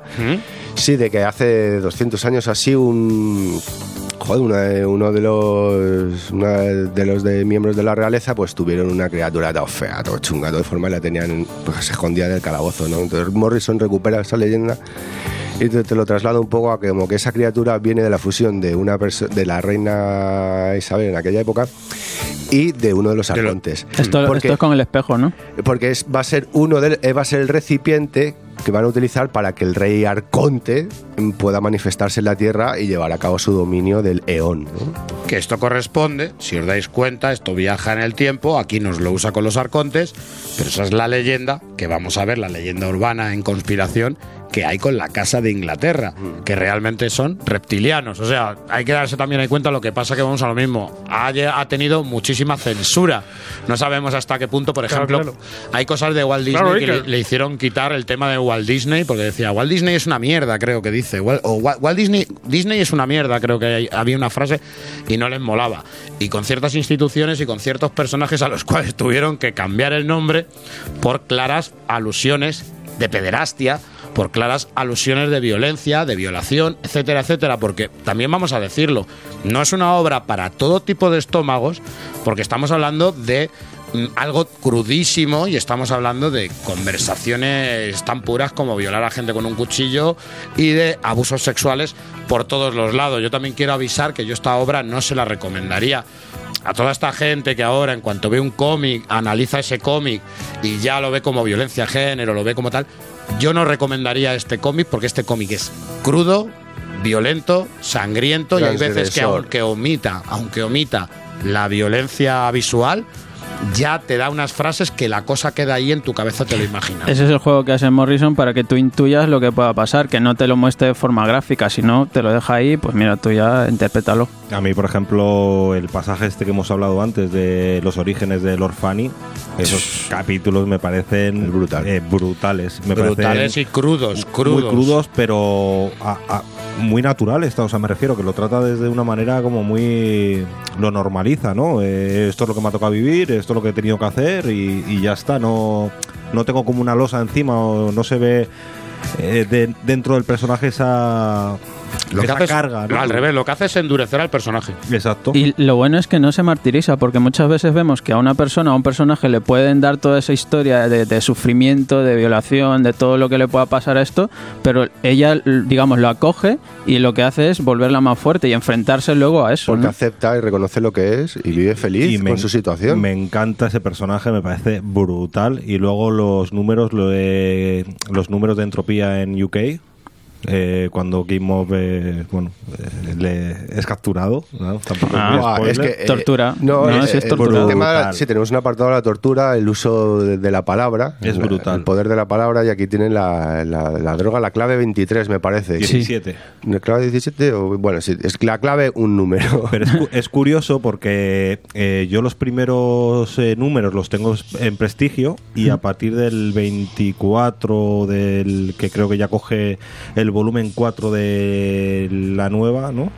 Eh, eh, le cambian el nombre. En el prestigio se llama clave 17 Y luego es y- 23. Y, luego o clave 23 y en los nuevos tomos le llaman llave. Sabes que Mm. he visto varios cambios en- de un formato a otro. Sí, porque también llave porque te, te abre, te, te, te activa una parte del cerebro que lo que hace es que cualquier palabra escrita que tú veas Que eso, te eso me- eso es lo ves en realidad. Es que eso me parece brutal y es claro, completamente cabalístico. No, vamos y a eso, el poder de la palabra. Nada- vamos, nada claro, existe. hasta que le doy yo forma con la palabra y le Brutal. llegan a King La- Mob que la la tienen famosa- atado y ve uno- un cubo con dedos y dice, Claro, acabamos de cortar claro. los dedos y tú ves un cubo con papeles que se lo pone dedo, dedo, dedo, dedo, dedo. Claro, te imaginas ya lo- luego lo que puedes llevar a cabo más adelante, ¿no? Juega con el tema la filosofía de las momias conceptuales de Nietzsche. Sí, sí, completamente. Y lo que es luego el estudio de la palabra. La palabra es lo que Es te da realmente tu existencia. Si no está creada la palabra, no existe. Y es, y es así. Y eso lo demuestra también el enfrentamiento entre, entre Dave, el que podría ser el Keanu Reeves, ¿no? ya que Matrix coge bastante de esto. Sí, ahora, Coge sí ahora sí nos metemos con eso. A El- el ver, joven- me dais- y me dais vuestra opinión. El jovencito de Liverpool, el, el primer enfrentamiento que tiene con el rey Arconte, que llega un momento que está el otro aquí manipulándole con su movida, con su historia, intentando corromperle, dañarle, no sé qué, y claro, llega un momento que le dice, pero si sé quién eres, si sé tu nombre, y claro, cuando el otro da dos pasos para atrás, claro, es el, el poder de la palabra. O sea, Y entonces ahí lo vuelve a meter otra vez este mismo tema. Luego, por ejemplo, abarrunta cosas, mezcla conceptos, otra vez metemos lo de la magia del caos, como comentabas tú antes, lo de la mano de Gloria, que eso sale en, en la parte de los invisibles en los años 20. La mano de la, de la Gloria era un- un elemento que se utilizaban los ladrones, pues supuestamente les hacía invisibles. Claro, ya Morrison lo lleva a, a un plano superior esto ya, aparte que te pueda hacer invisible, que pueda plegar el espacio, el Espacio-tiempo, sí. y pueda ser una puerta hacia pues qué, hacia qué, pues ya, ya te darás cuenta cuando Hacia tu jubilación. Anticipada total. Sino que se lo pregunten a Tom el loco. A mí hay especialmente dos números que para mí son los mejores y los que resumen un poquito lo que son los invisibles, ¿no? Nosotros ya conocemos los dos bandos, por así decirlo, vamos a conocer a los dos bandos, pero vemos que hay humanos que realmente conocen la existencia de los invisibles, de los invisibles, perdona, de los arcontes y se rinden a esos arcontes. Quiero decir, quiero por riqueza, por lo que sea. Pero es que incluso os dais cuenta el tema del soldado, el que es el soldado. Vamos a ver la historia de un soldado en la instalación en la que entran. eh, la visión de él, pero la visión de cómo se toma Es y un por- capítulo entero. y por qué ha llegado a la decisión de actuar contra algo que a sabiendas está mal. O incluso la del mayordomo. La del mayordomo que va a llevarle eh, las cos- la gente que caza al, al ser este para que Sí. se los coma, lo sacrifica ahí. Como te cuenta en primera persona cómo va mm, llevando a cabo la relación que tiene con el, con el monstruo de Glams. Pero sobre todo porque vemos que esa persona que tú dices que, que sabe que existe, digamos, la realidad, que hay otra cosa más allá, acepta que, que, que lo controlen, que lo manipulen, igual porque está cómodo en esa posición. O sea, no hace falta salir de ahí. Si, me, si a mí me dan algo, pues yo, yo te- de forma, digamos, para retribuir es- esa cosa que me dan, digo, cedo totalmente, que, digamos, dejas que te manipulen prácticamente y estás ahí cómodo, pero hay otros, otras, digamos, otros personajes, en este caso los invisibles, que no, no, no les gustan las cosas fáciles. O sea, les gusta, ah, vamos a ver qué hay aquí y vamos a, demostrar que, que- existe, que hay otra cosa más allá. Y, y, eh, a- hilando con lo que dice George, eh, esto se ve también en los capítulos que digamos que incorporar a Dave que se convierta en Jack Frost y meterlo en la célula, ¿no? Como él dice, mira, a mí he, visto esto ya, pero yo quiero lo de antes, Claro, vamos a, dejarme en vamos a paz explicarlo. y... El, ace- el grupo tiene que tener un número determinado de personajes. Los Cada uno- elementos. cada uno representa un elemento, ¿vale? Entonces, al principio de la historia pierden a uno de ellos, que es un elemento principal, y necesitan un sustituto. Entonces, supuestamente a este chaval, este macarrilla de, de Liverpool, le llevan siguiendo desde hace tiempo porque buscan revolucionarios, buscan gente que vaya en contra del sistema porque el sistema está controlado por los arcontes. Como quemaba coles ahí. Entonces, a raíz de eso es como entran los invisibles, que es, eh, va a ser el lector, es a raíz de él como vamos a ir dándonos cuenta y, según él se va dando cuenta de las cosas, el propio lector se va dando cuenta poco a poco. O sea, es, el personaje de Dave no, no deja de ser ni más ni menos el lector representado dentro de la obra. Así de claro. Sobre todo porque parte de una base de desconocimiento brutal. O sea, no sabe nada. O sea, es un desconocimiento. A mí me han traído aquí, no sé por qué.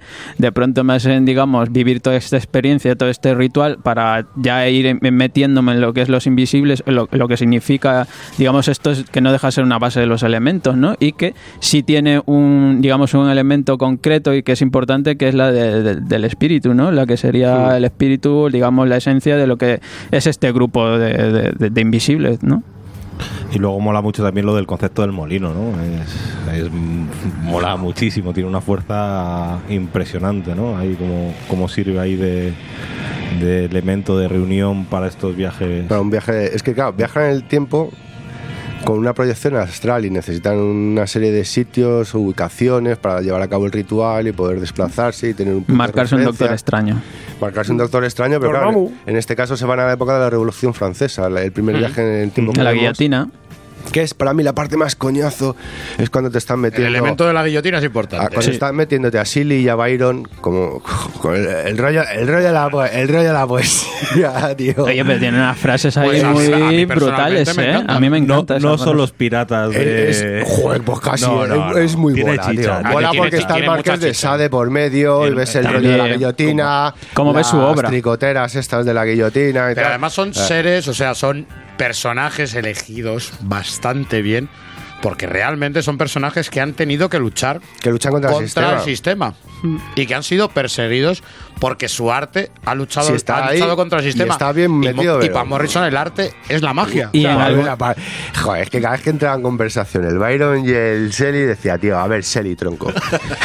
tu mujer sí que escribe, tío. O sea, eso sí que es arte. Céntrate, tronco, y mira lo que escribe tu mujer, tío. Y tú, Lord Byron, pues yo que sé, desintoxícate ya un poco, tronco. que Y que en algún momento dais juego a que interpretes que ellos también pertenecen a lo que serían los invisibles, Ah, pero ¿eh? Es que ese es el Claro, juego es que, y es que ellos miembros de la escuela invisible. claro. Los invisibles no, digamos, no nacen aquí con este grupo, sino que, que hay más detrás y que, y que lleva pues desde los inicios de la historia habla- prácticamente. no, es- te habla que viene más o menos del siglo XVI, XVII, comienza ya el rollo este de invisible, ¿sabes? De, de darse cuenta de que ahí hay algo, compartir un conocimiento de una manera oculta para intentar llevar la verdad a todos los demás, ¿sabes? Oh, bienaventurada Oh, qué- la verdad. Qué bonito ha quedado, ¿no? Sea por lo que fuera, esta obra mm, funcionó muy bien. Sabemos que ahora funciona muy bien. Estamos todos flipados con los invisibles. Le sacamos chicha. Comprendemos que Morrison se tome lo que sea. Nosotros lo comprendemos. El lector en esa época no. De hecho, la serie sufrió cambios estructurales e incluso estuvo a punto de no poder continuarla. Para lo que utilizó un rito. Vamos a contarlo a modo de curiosidad. El sello. Un rito que en el propio correo del lector, en el propio cómic, pedía a la gente que por favor, cierto momento, cierta hora, que hubiera una masturbación masiva, Y ¿no? centrándose en lo mismo. De todos sus lectores y que se centraran en lo mismo, que esto haría que la serie pudiera Reflotada. continuar. Vamos a cambiar la realidad. Tú- Es un momento de- Vamos a cambiar la realidad. Pues tuvo, que haber ahí meneitos, ¿eh? Porque mira, la hora reflotó. Yo no sé a qué hora fue, pero estaba seguro ahí. Se registró un terremoto en Denver. Eso lo explica eh, muy bien en, en el documental. Hay una parte ahí sí, donde sí. explica sobre el ritual que El hace, el que hace. sello y to- toda la historia esta. El juego de las letras, Exacto. el, eh, sí, sí, todo, todo. Si es una obra que ya te digo que está estructurada como un rito. Sí.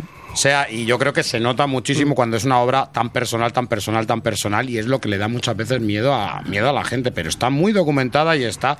eh, es una obra muy, muy, muy, muy sincera. Es que esta obra no solo es escrita por Morrison, yo creo que esta obra es Morrison y lo que Mm. piensa y lo que refleja. ¿Crees En así? general- en lo ves también como tira de biografía En como un loco. general ¿no? es de esa obra. Flex Mentalo lo lees y Flex Mentalo no es más que el reflejo del documental de hablando de Talking with the Gods hecho cómic. Y que ahí refleja a su padre un poquillo, ¿eh? Sí, en, Sí. El, en el personaje Flex Mental se le idealizara a su padre verle como un superhéroe, ¿no? Dije, pues venga, mi propio superhéroe, mi padre, pues Flex Mental. Pero yo creo que una de las cosas que no la acompañó para nada fue el tema del dibujo. Uf, el volumen 1. El volumen 1 principalmente. visualmente ya... Yo creo que hasta que no llega a Phil Jiménez. Joder. Y mira, y mira que el volumen 1 tiene a Pero nombres, es que esto ¿eh? es algo que el propio Grant Morrison, él quería cambio de dibujante cada número. Y se dio cuenta que eso tampoco lo asimilaba al público. Dijo, bueno, pues voy a poner, voy a aguantar el tirón con alguien durante un buen tramo de la numeración y fue a partir de cuando entra Phil Jiménez. Que se hace una tocha de, de- de números y lo agradeces. Y dices, joder, qué, qué bonito todo, qué bien dibujado. Daros cuenta de Que corre. una vez más, me gusta a mí la edición de CC que pasa de los dibujantes. Esto de Grant Morrison y punto. Sí.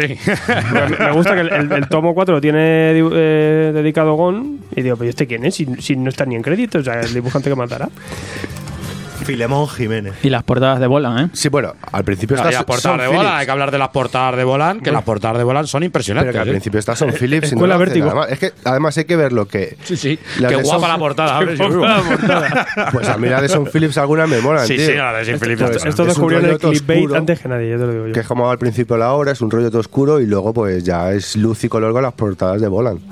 A mí me parece que lo que es la obra o el guion, hablamos de lo que es la historia, o, tiene tanta fuerza que yo no reparé en ningún momento, por ejemplo, o sea, no se me hizo duro el primer volumen ni nada de dibujo. Lo- A mí la primera lo- vez el lo, dibujo- lo entendía, Sí. no, no sé, o sea, me, me, No, me- pegaba, está muy bien. eh, No, narrativamente sí, pero es el aspecto Funciona visual que tiene, que es duro. bien, el aspecto visual al principio es duro, pero bueno, era el rollo que había en Es esa duro línea, e en esa época. inquietante. Es duro e inquietante porque vamos a hablar de los diseños de personajes. Simplemente ya la máscara que me lleva aquí Mob Ya. es impresionante, pero luego, eh, ¿cómo se llama el, señor? Mr. Kimper.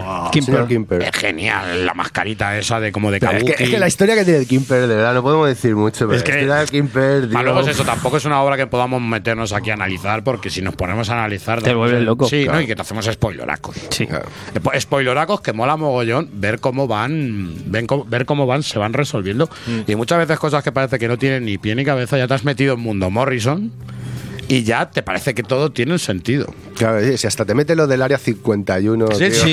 Es que Sí. dice, venga, aprovecho el, el, el quinto tomo, que es el comienzo del segundo volumen. Dice, bueno, voy a meter aquí ya para. De ca- cambio hasta el, marco y todo. Me voy a Estados Unidos para que el público norteamericano se, se sienta un poco más reconocido con lo que lee. Le voy a meter cosas de, de- de su cultura. Claro, Te mete lo del área 51, tío, que flipa. Dice, joder, pues si me, me cuadra. Me cuadra meter aquí los invisibles. Y claro, y que no es un. Realmente lo que te hablan de un platillo volante o de alguien alienígena, no es lo que. Lo que te, te presentan. Ahí, el ¿no? rollo de lo de Hoover, que la construcción que protege toda esta zona ahí, que hay ciertas cosas, pues bueno, que ya se verán. Además es eso, es que lo que hablábamos, os hablábamos antes de entrar al programa, el- en el tema ufología hay una creencia de eso, de que lo que se llama extraterrestres no son extraterrestres, realmente son seres dimensionales. Que lo que, viene- Dimensionautas. que lo que vienen a usarnos es en, a modo de ganado, ¿no? A obtener algo que no sabemos qué es. Aquí Morrison opta por el tema de por el tema de, de- de que lo que necesitan es el tema de las emociones. Ahora sí, polémica. De repente aparece una película años después. Oh, tragedia. Y viene Matrix. Muy hilada, muy hilada. Viene Matrix. Eh, me mola mogollón porque cuando le preguntaban a Morrison por Matrix. Eso lo tocó bien. Dice, hombre, al principio. principio no. Al principio dice, no, al revés. Al, Al principio, principio sí. al- bien, luego al ya, principio cuando dijo. vio lo que generaba. Cuando Claro, vi el dinero, Al ya- principio, cuando se lo contaron, "Este ah, eh, casualidad de la vida. Dice, y luego estaba yo en mi casa y dije, me cago en todo. Es que, es que todo. Me cago en todo. es que todo. Es que todo. Y cogí el teléfono y llamé. Sí, quizá el único cambio que hay estructural de la obra es. Uno va asemejado con toda la temática mística, metafísica que estamos hablando. Y eh, los hermanos, ¿cómo son? Wachowski. Wachowski estos, lo que hacen es Kochambroski. pensar que todo es un universo holográfico llevado al uso, llevado al cambio de milenio, al cambio que teníamos con el tema de la tecnología Ah, con el rollo informático. y a convertirlo todo en un rollo informático y un rollo Sí. tecnológico, cosa que lo hace ser un poquito más frío. Sí. Pero es que vamos a ver, no deja de utilizar que los arcontes utilizan virus tecnológicos y aquí el, eh, el sistema opresor es la tecnología en sí, ¿no? Creando sus propios virus y te crea esa, esa, esa falsa realidad, ¿no? Y tienes a los hombres cifra, tienes lo que hemos hablado antes de Dave, que sería Neo, ¿no? El, ¿Cómo se llama el otro personaje? King Mob, el Gran Morrison, vendría a ser el. ¿Cómo se llama? El Morfeo. Morfeo. Lord Fanny vendría a ser la, la, la amiga de. Neo, la Trinity. La mía. Y, y- y el concepto de, de anula- bueno, el concepto del propio Buda en Keanu Reeves es el Sí, propio incluso la iniciación del personaje, ¿no? El, estar momento del rito el de estar tirarse viviendo una edificio, falsa- y- vivir una falsa realidad. Sí, y lo de la señora esta que es como la representación del oráculo. También sale la obra y luego sale la película que canta la traviata. O sea, yo Antes del torre pasaba estas cosas. Pero es que, es que esto es todo, tío. Sí. Esto no es unos conceptos, es que esto es todo. Le cambio un poco la imagen en, en algunas cositas, lo hago un poco más real, le quito todo lo místico de por medio para que la gente lo entienda a la ma- perfección. más masticable. Contrato Pero- con, No- con Nokia. pero Le meto contrato con tecnología. Nokia Y dices, tío, sí que la, la madre de los guachos. eso luego cuando pidáis un cómic de Matrix, que hay alguno ahí por ahí, pues mira, aquí este también lo tenéis. igual. igual. Está tratado de la misma forma. Pues señores, yo creo que le hemos dado bastante vueltas a la obra. ¿Os queda algo por decir? Yo me he puesto aquí un vídeo psicodélico y ya veo colores. Bien, bien, Madre bien. mía. Abre la puerta, ábrela. Tengo tercer mantra abierto, no sé si eso. ¿Algo que decir tenéis, señores? A mí, bueno, que me parece una obra espectacular, redonda, brutal. Eh, lo que decías tú, asequible para todos los públicos. Pues no y sí, o sea, me refiero. Eh, es una obra que no tienes que tener eh, una cultura, unos conceptos arraigados de cierto tipo de cosas. Tú te la puedes leer sin saber nada, te puedes enterar un poco más o menos, pero la historia te va a funcionar. Sí, funciona. Y luego, por otra parte, si tienes un poquito de bagaje, De secta. temas, Te friqueas más. y encima tienes eh, ganas de investigar, pues es que es tres páginas, parar, internet, buscar referencias, es verdad. Se va a pasar pipa. Como no, no. crisis. Y, sí, pero en plan guay. es que aquí no, aquí no mola buscar aquí quién es el hombre elástico, Randy, Claro, ni claro, un esto tío que mueve la nariz. No, aquí mola decir, hostia, ¿quién, eh, a ver, eh, ¿quiénes Un son, enano, un enano con máscara. ¿quiénes son los que de? A ver, ¿qué es, es esto del hombre de mimbre? ¿Qué es esto de la iglesia exterior? A mí, yo, para mí, desde mi punto de vista, junto a Transmetropolitan, de las obras más transgresoras que he leído y que más me ha gustado, una obra de arte. Rebeldía. Y eh, como era pierde el miedo, ¿cómo era? Sí, que pierdan el miedo. Perder el miedo. Aprender Fear, a perder el miedo significa que ganas conocimiento. Que es un poco como nosotros lo de aceptar el cambio. Ahí está. Exacto. Sí. A mí, ya te digo, para mí un- una obra imprescindible y, y maravillosa. Eres parte del cambio. Señor George Michael, Pues nada, a mí yo ¿a ti que... te molestó que saliera John Lennon y no George Michael? Bueno, es casi de agradecer, ¿eh? tampoco pasa nada. Eh, pues mira, yo esta lectura, lo- yo creo que fue la segunda obra que pillé de Morrison. O sea, llevaba creo que, si no me equivoco, Animal Man. Y luego ya me metí co- con, Los Invisibles. Y es una obra que en principio me gustó, como dice Gon. eh, digamos, yo no estaba muy metido en el tema vértigo, pero vamos, nada más leerme la obra al completo, los tres volúmenes, dije, esto para mí, esto me gusta a mí, esto a mí me llama y me despierta interés, ¿sabes? No me quedo... Sí es verdad que en la primera lectura te quedas más en lo que es la historia, digamos, de lucha bien y el mal, el- la luz y la oscuridad, el día y la noche, la lucha esta de poderes y también porque los personajes tienen un trasfondo muy muy muy brutal sobre todo esos capítulos que le dedican esos eh, números a cada personaje no como a la chica a Boy que era policía el rollo con los hermanos porque le pasa y porque se mete Personajes que funcionan muy bien en conjunto, pero funcionan muy bien en conjunto porque cada uno es un mundo y cada uno tiene una historia. Efectivo, lo, lo, orf- lo orfánico, le- ya lo hemos dicho, el capítulo de, del ritual de iniciación del- de, de la abuela, el chamanismo y toda la historia, la propia Rachel Robin con el tema de, de, de dónde viene, de, de- de- de ya con una base, un conocimiento, el propio Ki- Kim Mob, que no deja de ser Grant Morrison, y la figura que, guía, digamos, y encamina a este grupo, digamos, de personas, y, y el propio Jack Frost, que, que es el, el- lo que tú has dicho, creo, el, el lector, desde el punto de vista del lector, el- y, y cómo va a seguir todo el desarrollo de este camino, ¿no?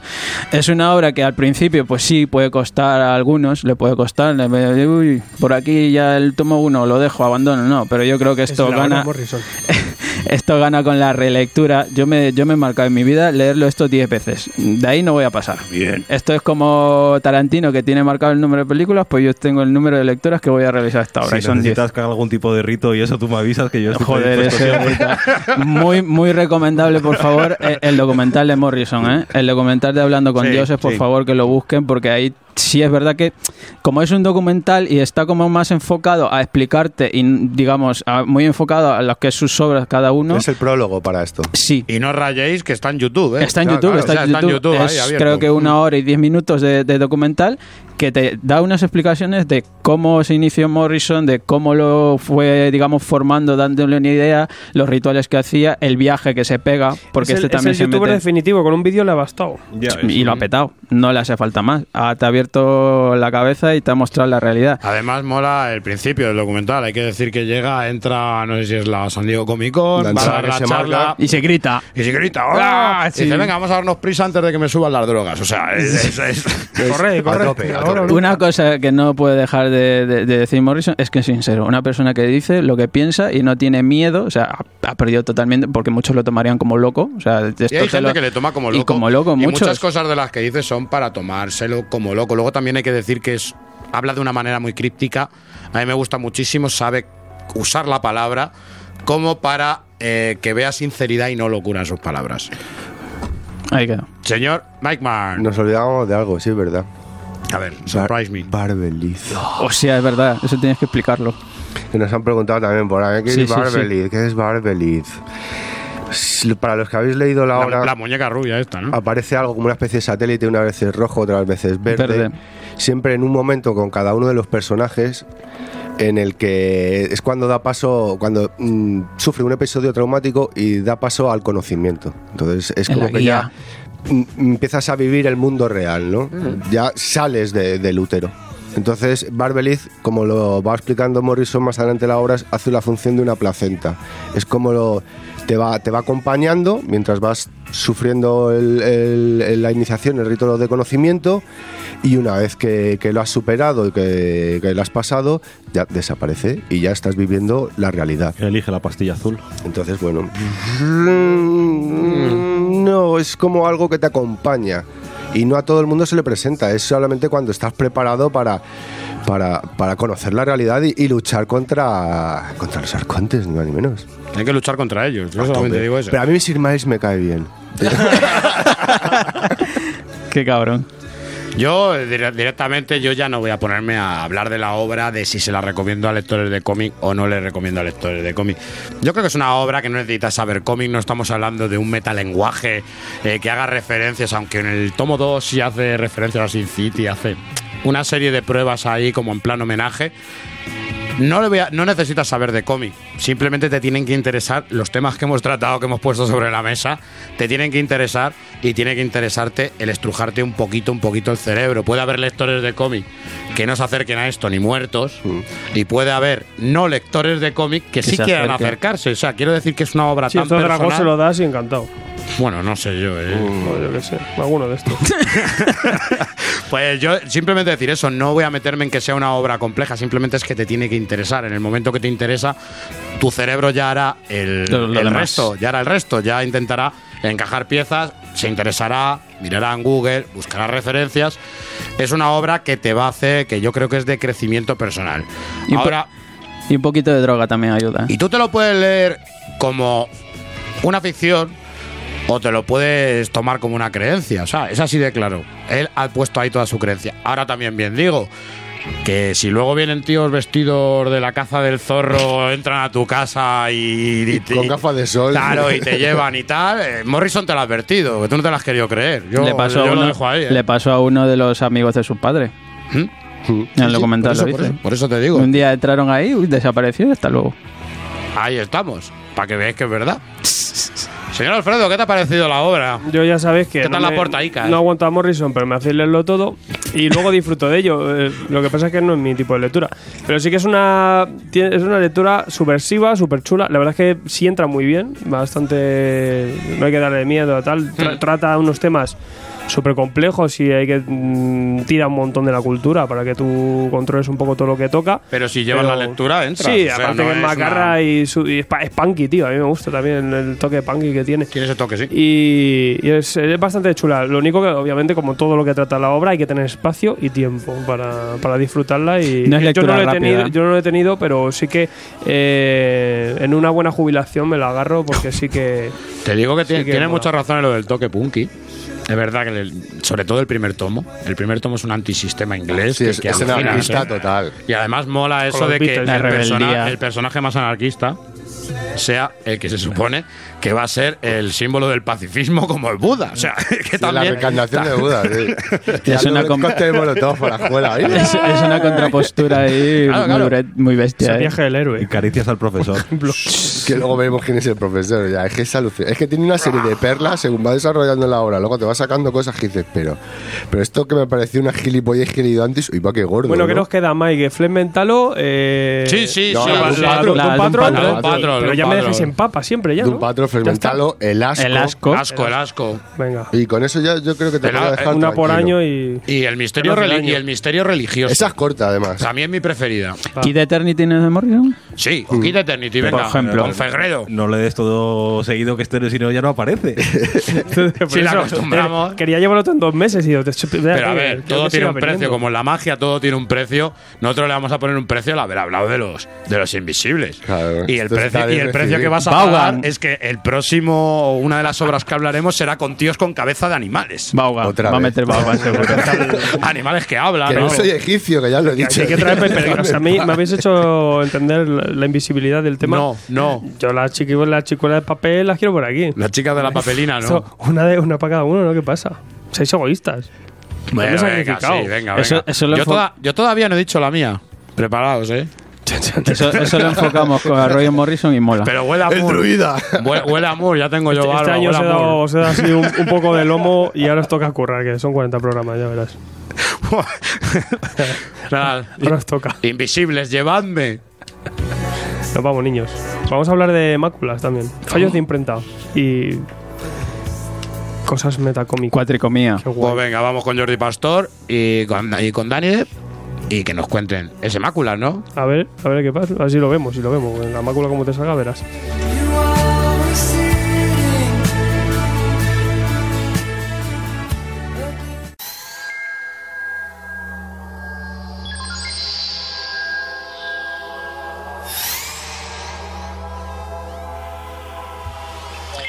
Pues hace muy poquito y una de las sorpresas de, de este septiembre ha sido una eh, publicación que ha salido a través de un crowdfunding llamada Máculas. eh, nos la presentan Jordi Pastor y Danide, eh, que sale en Cartoné y, y nos va a hablar un ejercicio totalmente metacómic que hace repaso a todo, a todo el cómic, ya tanto de superhéroes como, como fuera de él. Tenemos aquí a sus protagonistas, Jordi y Danide. ¿Cómo, cómo vais? ¿Qué tal? Hola, ¿qué tal? Hola, buenas. Pues eh, lo primero que eh, felicitaros por el trabajo, porque la verdad es que nos ha sorprendido mogollón. Muchas gracias. Y, y sobre todo, pues también contarnos un poquito cómo surge esta idea de máculas y, y cómo luego os lanzáis y os aventuráis a, a meteros con esto, eh, a autopublicarlo y a sacarlo por crowdfunding. Bueno, pues, eh, a ver, esto fue pensando en, en lo que es el formato de, de libro, de, de, de cómic, de, de un libro de cómic, y el amor que tenemos, tanto Jordi como yo, a, a estos fallos, errores de impresión, a estos a estas cositas que nos gustan tanto de los cómics de ahora y sobre todo de los de antes y el amor que tenemos por el por el cómic impreso, ¿no? Incluso en un formato pulp, o sea, no nos gusta mucho, ¿no?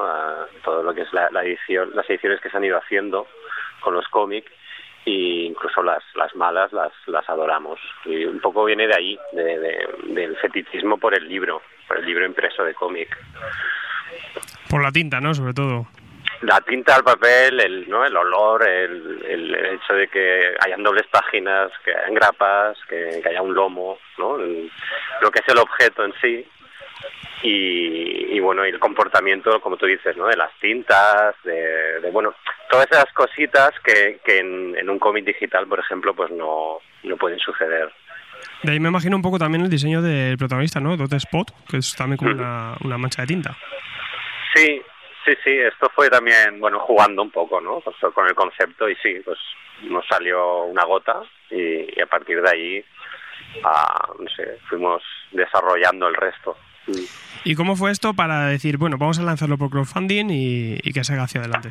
Pues, a ver, hacía poco tiempo que, Sandro había iniciado el proyecto de, de Spaceman Project y ya hacía tiempo que, me había comentado que si, tenía algún proyecto que pudiera encajar dentro de su plataforma, pues que estaría encantado de, darle cobijo. Y nada, coincidió que con, con Danide nos estábamos planteando sacar adelante este proyecto estábamos buscando buscando editoriales y le propuse a Dani, oye, pues mira, eh, mm, ahí está Fórmula Nueva, eh, Sandro ha iniciado este proyecto, se trata de una editorial que se financia a partir de crowdfunding y si quieren nos lanzamos a la aventura. Lo que pasa es que mm, teníamos un poco de miedo porque nosotros no tenemos un perfil a nivel mediático en redes sociales, por ejemplo, así como muy famosete y entonces pensamos que a lo mejor pues eh, tendríamos problemas en sacar adelante el proyecto, pero mm, yo creo que fue gracias a la buena recepción de,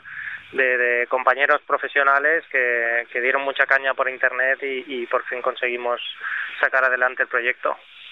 Y cuéntame un poquito, con- contad un poco a la gente para que lo sepa cómo, eh, de qué habla Máculas, de, de qué trata el cómic. Eh, digamos que, que hay, hay como diferentes eh, di- eh, diferentes líneas argumentales. Eh, tenemos una línea argumental como mu- muy clásica de género superheroico, donde hay eh, un personaje principal que es como una especie de, superhéroe que vive en un mundo así como muy loco y fantasioso. Luego tenemos otro eh, otra línea argumental que trata sobre el autor que dibuja las aventuras de este personaje y luego poco a poco llegamos incluso a, a una tercera vía narrativa eh, donde se analiza un poco todo lo que lo que hemos estado leyendo durante este viaje de máculas.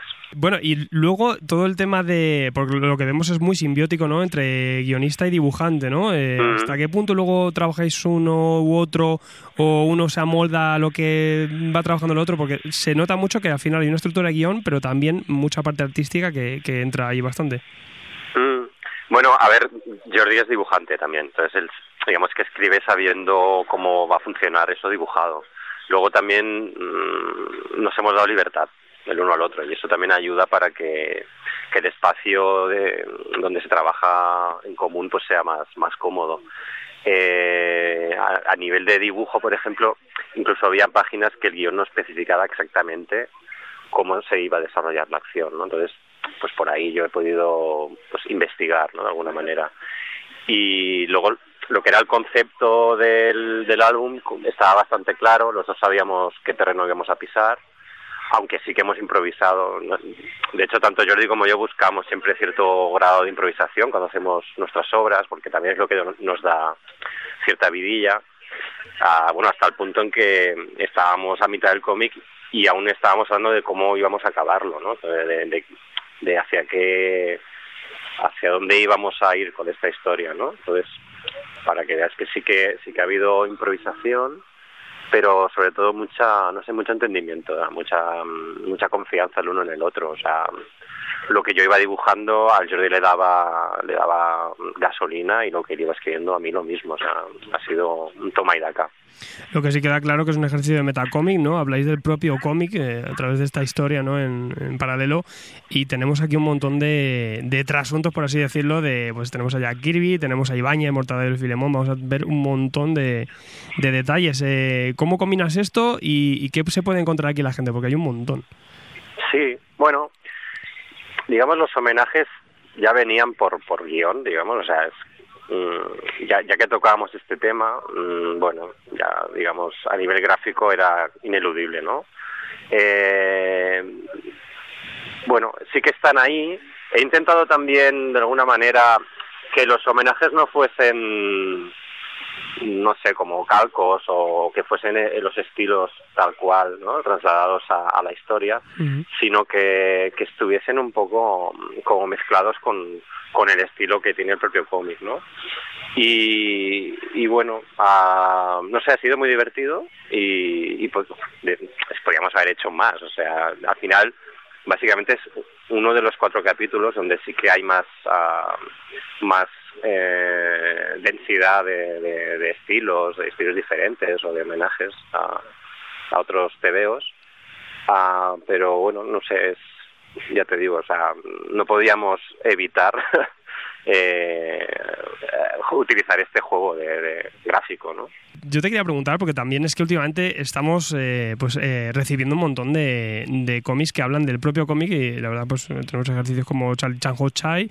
Eh, en, ¿Os habéis pasado en algo para esta obra o simplemente queréis hacer vuestro homenaje hablando un poquito con estos, estos personajes? Eh, a ver, yo creo que, que, que, nos han influenciado todo lo que hemos leído durante nuestra vida y a mí una de las cosas que me marcó como lector ha sido el Animal Man de, de, de Grant Morrison. Se nota así. El momentazo ese del último capítulo guionizado por Morrison donde aparece él eh, hablando con su personaje y el personaje preguntándole por qué se lo ha hecho pasar tan mal durante todos esos números a mí eso me, me, marcó muchísimo como lector. Y ahí, eh, bueno, supongo que es una semillita que, que, ha ido creciendo dentro, dentro mío y, y, no puedo escapar de eso. O sea, eh, siempre acabo pues pues homenajeando de alguna manera ciertas historias que, que para mí han tenido como con mucha importancia. A mí lo que más me ha gustado un poco es el, el que se trata el tema de superhéroe, pero luego eh, a la vez del propio autor de, de cómic, ¿no? Y cómo luego se entrelaza todo eso, cómo acaba como una, explosión, como dices tú, que se nota también pues ahí esa referencia a Animal Man, ¿no? Sí, exacto. Y aparte creo que tiene que ver mucho con nuestras vidas. O sea, nosotros, mm, al menos yo particularmente, eh, vengo de, sobre todo, de haber leído mucho superhéroe cuando era joven, muchísimo, o sea, era lo que más me gustaba. Incluso en un futuro yo me veía dibujando eh, superhéroes para DC o Marvel bueno, sobre todo ese, eh, pero claro, mm, a medida que vas descubriendo otros cómics, eh, pues de repente van apareciendo ahí otros referentes y, no los hemos querido dejar aparte en, en, en máculas. O sea que está todo ahí. Mira, yo te quería preguntar también, Danide, eh, por el tema de, del color y de sí. y también, pues yo creo que eh, al final depende también del estilo, ¿no? Porque es que juegas sí. con un montón, como dices tú, de referencias. Nos vamos sí. a incluso a manejar a pulgarcito, ¿no? Eh, todo esto, eh, ¿cómo lo reflejas en el color? Porque también esto se nota un montón, ¿no? Sí, sí, yo lo que te decía del fetiche, o sea, yo soy un friki del, de la cuatricomía, y me gusta mucho eh, el uso del color que, que, se, que se da que se da tradicionalmente en los cómics. Eh, y nos gusta mucho a Jordi y a mí yo es que soy un enamorado de, de los cómics del, de los tebeos con cómo se cómo se coloreaban antes no eh, donde donde se coloreaban en, en la fotomecánica no en la imprenta. Y, y he, he intentado utilizar esa esa esa paleta de colores y esa manera de trabajar, ¿no? Con colores primarios, magentas, cianes, amarillos y con, con, esa mm, con esa estética que a mí me, me, me gusta tanto, me vuelve tan loco y que, que vuelve a ser un, un homenaje al papel y un, una manera de trabajar que solo tiene sentido cuando ese cómic va a estar va a estar impreso en papel y, y bueno ha sido ha sido una gozada la verdad Bueno, yo también para, para saber más, eh, ¿tenéis pensado ya futuros proyectos? ¿Estáis eh, metidos en algo ya o tenéis eh, pensados a, largo plazo traer más? Bueno, siempre estamos con cosas en la cabeza, lo cual es, eh, es bueno, una locura, ¿no? Porque no todas se pueden llevar a cabo. Sí que queremos hacer más cosas y Jordi y yo queremos colaborar juntos eh, cuando podamos, ¿no? Entonces estamos mi- mirando la manera de cómo hacerlo. Eh, ideas no, no nos faltan. Luego aparte también cada uno vamos haciendo nuestras cosas eh, y nos vamos ganando la vida con esto, vamos buscando opciones para publicar ah, bueno, diferentes historias, pero sí, la idea es colaborar cuanto antes, eh, pues estamos muy contentos y, nos hemos pasado muy bien. Pues por nuestra parte felicitaros por el trabajo y porque haya salido Gracias. adelante, que, que bien lo merecía y animar a todo el mundo que se acerque a este trabajo tan, tan bonito, ¿no? Que a la vez hace homenaje a todo lo que hay detrás de- del mundo del cómic. Pues muchas gracias. Bueno, gracias a ti y un saludo, que vaya bien.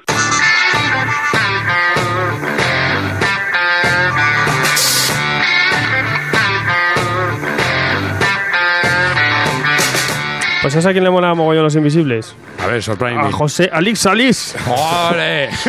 Te has quedado loquísimo, ¿eh? Pero seguro que allí tienen los tomos. Seguro. No sé, no sé. Eh, José Alix Salís, en la calle eh, más famosa del mundo porque está Impact Game. La tienda que recoge todo, tío. O sea, Mm, todo. sí, sí. Todo, Te dan todo, todo. realidad virtual. Todo, tío. Eh, Algún invisible hay por ahí también, ¿eh? Sí, sí. Aparte ahora que ha salido el juego este de Spiderman y nos han dado por fin el, el ansia a todos, pues mm, estamos encantados. Para pues un, un buen sitio para, para comprarlo, porque es verdad que sí, los de cómic no sabemos mucho luego de dónde comprar el resto de cosas. Sí, ¿verdad? No sabemos ni a poner pan ni nada. ¿no? Pues si No. necesitamos un videojuego, una película o, o algo, pues ya sabía, menos impague, lo tenemos visto. Lo que tienen que hacer es vender cómics en los centros comerciales para que vayamos nosotros, porque si no, ya sabemos dónde tenemos que ir, ¿no? Sí, en la calle José Alix. Ya para otra os, os diré quién era, José Alix Alix. Así le vamos a dar un poco de Sí, sí, retrospecto eh, histórico. Que, que sí, que sí, cuña con cultura. Claro que sí. Impague, niños. Legado.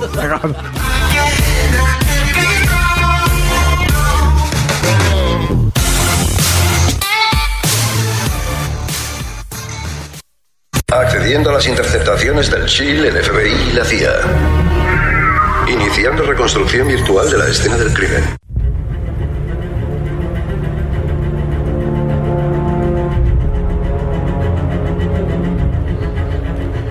Programa surrealista, donde los haya, ¿eh? Yo veo aquí algunos que están ya viajando. Te lo digo que me he puesto ahí a Pink Floyd, había un vídeo ahí psicodélico, tal. Me ha empezado a dar. O sea, la- tengo la, la pestaña izquierda dando vueltas. Qué O sea, suerte. cosas locas. Miedo Qué y guay. asco, miedo y asco en tomos y grapas. y risa piratilla. Peliculón. ¿eh? Peliculón. Para Joder, ver ya en ves, familia. eh. Sí, sí, sí. Eh, bueno, ya sabéis, eh, tenemos un montón de cosas. eh, un septiembre que arrancamos hardcoreta. También os diremos que en octubre hará un paroncillo en radio de dos semanillas ahí para recoger el reprise. Y luego ya yo creo que poco stop habrá. Mejor algún festivo en Navidad y poco más. Y. Un especial y a Halloween que Sí que ¿eh? estamos ya confeccionando una blacklist también tochísima. Hemos eh, arrancado con cosas también que, que ibais pidiendo, ibais votando. Y también vamos a ir mirando un poquito lo que va saliendo. Pues mira, ese as enemigo Cae. y el señor George Pratt por aquí también cae. Ya, ya caerá. Ya caerá. Eh, y bueno, pues muchas cosas. La verdad es que tengo mucho trabajo, muchas cosas, muchos proyectos. Obviamente ya sabéis la revista de Tomos y Grapas. Saldrá, si todo sale bien, la segunda semana de octubre. De octubre. Os podéis eh, suscribir ya. Hay que suscribirse ahora en septiembre si queréis que, que os llegue como parte de todo lo de Patreon. Si no, pues en cualquier librería, cualquier tienda de cómics la vais a poder Pedir, encargar. Eh, también lo que, sí que no lo llegué a decir en el vídeo de YouTube. eh, vamos a lanzar 1500.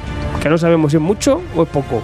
Si la queréis, Ah, que no no se, eh, reimprimir no se va a reimprimir. En la vida. No, pues no, es que no se puede. Edición limitada. Edición limitada, li- o sea, No va- limitada. no vamos a aparecer en que como digo ¿Quieres el muchas número uno? que como siempre digo que todas las ediciones son limitadas, o sea, el caso es que tener la pasta para poder reimprimir, ¿sabes? Con una chapa que de no todo el mundo puede.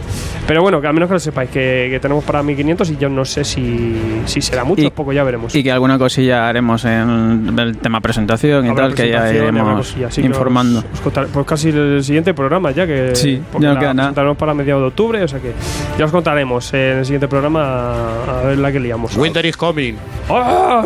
El papel is coming, paper is coming. Habrá, Paper, habrá que hacer, papel. habrá que hacer un sello mágico de estos para que salga bien la, la tirada. Sí, ponemos a, ponemos a todos los oyentes a darnos su magia. Quedamos a hacerlo, pero, pero en una plaza. Eh, Estamos a tiempo de, de añadirlo a la tinta, ¿eh? Qué horror. Ostras, qué guay. Eh, si alguno vos- de vosotros muere, os meto ahí. Eh, sí, yo por la yo- noche, pero yo- por la noche ahí. Porque no me van a dejar en la imprenta. Está la cosa. No sé yo. Bueno, sí, yo te meto algo. Hay un, O- un o- pelo a la barba. No, lo podemos firmar con sangre de Brooke. No le hacían a Stan Lee, no le robaban la Luego sangre le hago para una- firmar. Luego Eh, le a ver, loco, que mi sangre es como la de los aliens, que eso traspasa papel.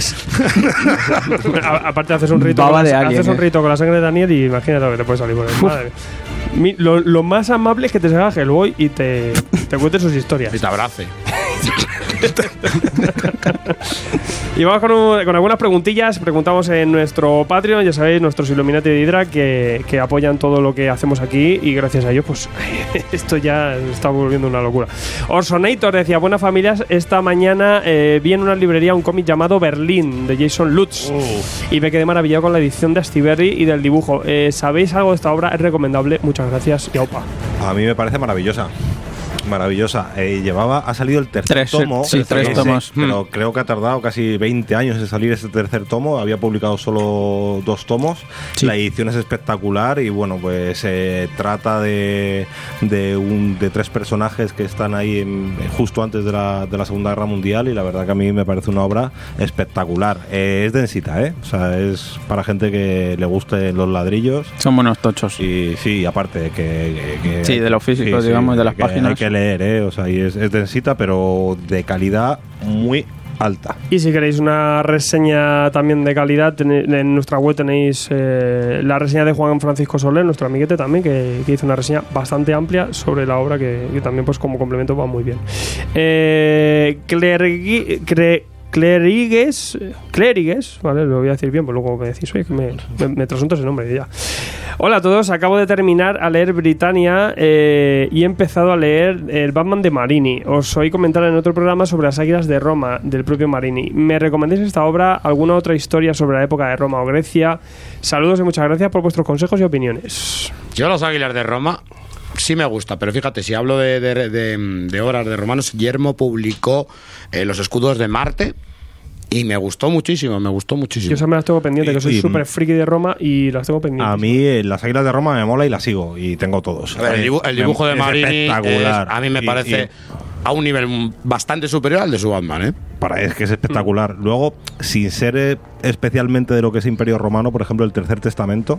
Joder, es la de Julius. Es buenísimo, sí, exactamente. La de, buenísimo. Julius, la de Julius es genial, tío. Es Es genial. de, de Yermo también. Sí, pero tampoco hay de esas de romano. O sea, tienes, por ejemplo, Alixenator y tal, Sí, pero. claro, pero tienes esa persecución que hacían los romanos a los cristianos y la transformación de uno de ellos. Está, eh, No, no, eso es está genial, brutal. está genial. está Pero no hay muchas, muchas obras. Pero sí que yo, por ejemplo, soy muy Hay fanático del tema. ¿eh? En cómic tampoco no, no consumo. Y pues sí, esa águila de Roma, lo que dices tú, los escudos de Marte, pendientísimo. Mira lo que dice Gonzalo, Asteris. Aste- hombre, Asterix es buenísimo. Vas a ver ahí toda la rebelión de las Galias. Britannia. Y el Bacilia, Tienes todo el rollo. Britannia tienes. Cleopatra, tiene- o sea, verdad, tienes un Bacilia ahí a Julio, a Julio César que es muy gracioso de ver. ¿no? Y tenía esa lectura que ya de mayor también la, la vas a pillar, esa referencia graciosa. ¿no? Sí, hacen unos chistes sobre los tópicos históricos y está muy bien. Claro, yo me acuerdo siempre Bruto jugando con la navaja y el otro, pero ¿qué haces? Bruto, que te vas a, vas a hacer daño a alguien, anda, mm, mozo. Claro, tú de pequeño no tenías ni idea eh, quién era Bruto ni. A mí me gustaba Panoramis. Hacía gustó hasta de mayor. En ¿no? el, en el- en el Ática. No, yo siempre Ya, me quise comer un jabalí. Tenemos que hacer un, un especial de las series, eso, eso por descontado. Juan Martín Ramos, eh, buenas chicos, he visto una edición nueva de The Phantom. ¿Habéis, eh, Oh. ah, ¿Sabéis algo de ella? ¿Qué tal la eh, dice, relación calidad-precio? Pues no la he vi- no he visto yo, ¿eh? sí la leí, lo que pasa es que no me dio tiempo a llevarla, porque llevamos un montón de cosas. Son los Daily Strip, la- las tiras que hay entre el- a partir del 1961, que es como la reflotación del personaje, ¿no? Lo llevó Cy Barry con, con este hombre, con Lee Falk. Y están bastante chulas, o sea, representa bastante bien al personaje y lo que digo, pues le da una vueltecilla de tuerca, son historias cortas del, del, del hombre que camina, ¿no? De, de este fantasma. Y, y muy chulo. A mí siempre es un personaje que me encanta. Obviamente son tiras y esto pues es para leerte un poquito algunas sueltas y oye, la edición pues, pues bastante chula. El típico tomo que no llega, que es un poco apaisado y en tapadura y bastante bien, la muy bien. Si os gusta, pues, pues oye, es un momento porque este sí que es un personaje que no hay tanto material y no, no hay tanta reedición como algunos otros, eh, pues quizá como Clon, Conan o el Príncipe Valiente, a lo mejor que está más, más rescatado. Por ahora Pero Co- el personaje me Conan gana todos. eh. Conan en dos años se va a reeditar. Se va a reventar. ¿no? Eso es- ¿Qué cosa más loca, Cimeriadas. ¿eh? La cimeriada. Fiebre cimeria. Luis Morales dice: Buenas mangurrianes, como se acerca el mes de octubre, pregunto: ¿seguís algún autor que haga reto de los Inktober? Es decir, que haga un dibujo diario durante todo el mes y lo comparta en las redes. Muchos. Dice que el año pasado flipó con Víctor Santos, eh, con Albert Montes también. Con Tirso. Con Tirso. No sé si Fornés también. Fornés Fornés también. también. Uf, eso es otro nivel. Juana me parece que también. O sea, ahí Si no- quieres, eh, es fácil. En nuestra cuenta de Instagram, sigue a los que estamos siguiendo y empie- empieza a flipar. Sí. Porque solemos seguir gente de dibujos y tal, y es que yo no paro de guardar fotos y de dar la fava ahí a tope. y- porque y muchos artistas internacionales también lo secundan. es, Claro, es brutal. una cosa muy loca. No sé si lo hace Cafu, ¿no? Pero sería el octubre gris. Es que ya te digo que siguiendo unos cuantos de estos. Great over. Great Over. Sí, pero que es verdad que siguiendo unos cuantos de estos, el, el ese lo tienes todos los días. O sea, hay una de arte por ahí que. Todos los días suben fotos de sus dibujos. Y algunos como Ale Ross o Gubert o hay algunos que, que encima siempre en sus redes sociales siempre van reciclando todo lo que han hecho.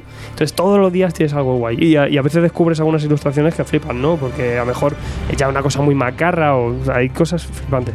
Eh, Fernando García Guijarro dice, hola, a mí me extraña mucho eh, que casi no haya merchandising de sello Vértigo y es que es... eh, eh, eh, y el que hay es un poco antiguo y, es, y vale un dinerazo.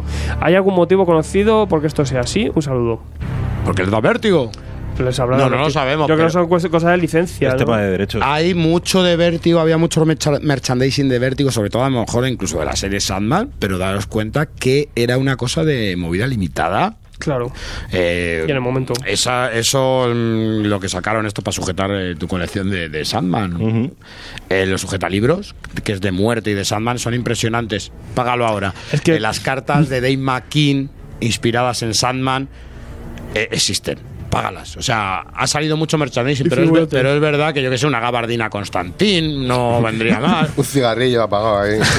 Es que Ga- Gambas a la gabardina. Pensá que cuando, que sobre todo en cómic, ¿no? El, el merchant que se produce, las licencias que se compran y las, las casas que hacen eh, merchant, compran licencias de, de actualidad siempre. No, no se van a retrospectivas normalmente, eh, al menos que sea algo muy tocho que quieran tirar por alguna línea. Por ejemplo, ahora no es vértigo, pero bueno, ahora rescataremos y volveremos a tener una explosión de cosas de Hellboy cuando haya película. Hasta entonces no encontrarás nada o casi nada lo que hay, ¿no? Algunos- los. Funkos que han salido ahora y cuatro cosas, ¿no? Pero en el momento de que hay figuritas y tal, es porque le han sacado una película o alguna cosa tal. Entonces, Vértigo también es en la época y tal, y por eso vale pasta. Hay cosas en la tostadora, ahí sí que hay diseños de Camisetas. de, de camisetas y de ropa y todo. Y yo en algún momento vi, no sé si era oficial merchandising tal, de una figura de, de, de Jerusalén, de Jerusalén, de Transmetropolitan. Qué bueno, qué Sí, bueno. sí, una figura Yo- muy, yo muy, a muy bien Warren hecha. Ellis que le habían regalado las gafas. ¿Y por qué pero no me pues, la las habrían hecho a mano o algo así. De- Ojo, como dice Brum, págala también, ¿eh? Claro. Pero que vamos, que, que hay poquita cosa, ¿no? Pero hay poquita cosa, pero igual, yo a veces. Fábulas, yo pienso que Fábulas podría ser un producto de merchandising Pero piensa, por ejemplo, las figuras. que de predicador ha salido la serie y todo el rollo no han hecho nada. No han licenciado. Una chupilla de caca. cuero de Robotman. Hay un muñeco caraculo. Rubén Almeida dice: Buenos días, ¿se sabe alguna noticia más eh, de aquello que comentó Ricardo de Dibux eh, sobre la reedición del velo y el bosque de los suicidas? Pues eh, ahí está. Ahí. Yo creo que dependía de, de Walta. Sí, es lo que dijo. Y la cosa va para largo por el tema Que lo que no querían hacer es una simple reimpresión de lo que ya había, sino que querían dar, darle una vuelta a otro Y sí que formato y tal. A este ritmo mejor ni sale. Y bueno. Walta, con todo el trabajo que tiene, pues no. Sí sale, pero a ver, es el ritmo de trabajo. Sabes que, sabes que Esteban siempre va a estar aquí ya pronto, pronto, pronto, pero nos decía lo mismo de Goya. A mí. pero, yo- pero despacito y bien hecho. Yo me, quedo, yo me quedo con la antigua, con la mía, que son todos iguales, que tengo 6 o 7, toda la obra del pero- del mismo pero tamaño. cachondo, que hay mucha gente que no lo encuentra. Ya, ya, he dicho yo. joder. Claro que tú eres un privilegiado. Tú No, eres hombre, un, yo lo compré. Un aforado. Sí. Fernando García Guijarro dice: Hola de nuevo. A mí me gustaría eh, que me eh, dierais vuestra opinión de Colder. Medusa va a sacar el recopilatorio de las tres rústicas por 39 euros y quisiera saber si eh, merece la pena. Sí. Ferreira, Oh, es el dibujo es impresionante. Luego las historias a mí me cojean un poco. Es la típica historia de terror Sí, Paul americano, sencillo. blockbuster, pero que se puede leer. O sea, no la te pri- puedo la decir primera a mí me encantó, me parece muy original, muy chula. La de los dedicos se mola. ¿eh? La de los Dica luego gana el personaje, el Me villano. gusta mucho. más el de los dedicos. fíjate. Sí, pero porque el, el primero es un trasunto Joker y poco más, ¿no? Y que no entiendo muy bien yo el tema del frío, tío. El frío y la locura Ah, que tiene que. tal, porque se vuelve loco y tiene frío. Está fresquito. A mí lo que, lo que más me, ha- me fascina es la, la, la villa locura, eso, la ciudad de los locos, ¿no? Eh, pero sí que lo- son tres locura. historias cortas de pseudoterror con acción y tal. Y muy chulas, pero que, obviamente sencillitas. Pero el arte de Ferreira hay que Ah, tenerlo. que que es flipante. Yo O sea, lo siento eso- muy disfrutable. Muy disfrutable. Sencillito, pero muy disfrutable. Eh, te tiene que llamar, te tiene que llamar atención. Ábrelo y echarle un ojo. Eh, Joel Iglesias, eh, pregunta de debate: el chasquido de. ta- esto- eh, cuidado que estás de. Bueno, de- bueno, bueno, bueno. Level, nivel taberna de troles. Joel Iglesias dice: pregunta de debate: ¿el chasquido de Thanos afectaría a androides como la visión y a los bebés de mujeres embarazadas? A todo. Ah, Imagínate, sí. imagínate. To- todos, toda cosa de la creación. Toda cosa loca. Toda que tenga vida. Y además que la gente Claro, se- pero los robots Claro, que la gente se empeña con, Claro, la, con la visión. es Ultron un estaría, roboto. Ultron estaría haciendo así. Ultron diría, ya esto es mío. Pero depende cómo tomes el significado de vida, ¿no? No quiere decir Vida- de que. vida robótica. O sea, te- a ver, el tema ¿A de robots. plantas también? te- O sea, ¿te- ¿habría mitad de plantas?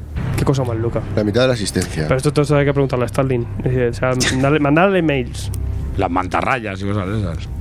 ¿Sabes qué pregunta más loca nos hacemos a Sí, veces? sí. Qué, qué- qué cosa, ¿eh? Pero vale, Pues. Chabras se habrá preocupado y dice, hace así Sí. y, y el ¿Qué robot, y el robot- y el robots? robot de cocina se me desaparece. Yo lo entiendo, es, un- es una inquietud, joder.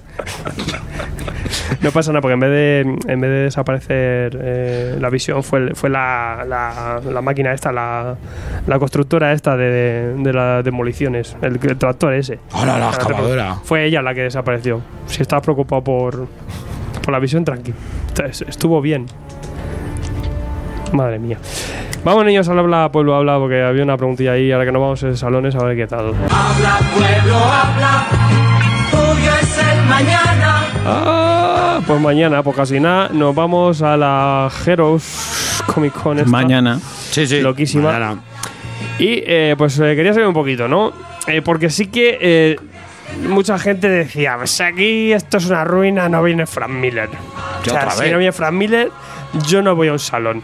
No está para venir Pa' que no tampoco, ¿eh? Los de la Giro diciendo, pero si es que hay más cosas, ¿no? Y luego la gente diciendo, pero si es que no sé. Claro, yo veo también a veces como que se vende la firma o se vende que viene alguien y luego se pasa un poco de todo, ¿no? Y pero a mí me gustaría saber qué hace la gente o para qué va, a qué va ahí. O sea, se va en verdad a la firma, si va a un autor o a conocerle o a su charla, ¿no? Porque luego, claro, de todo lo que sea una participación de todo esto o hacerte una foto con él, pues cambia mucho. Pero luego, oye, en los salones parece que a lo mejor es lo único importante o hay más cosas.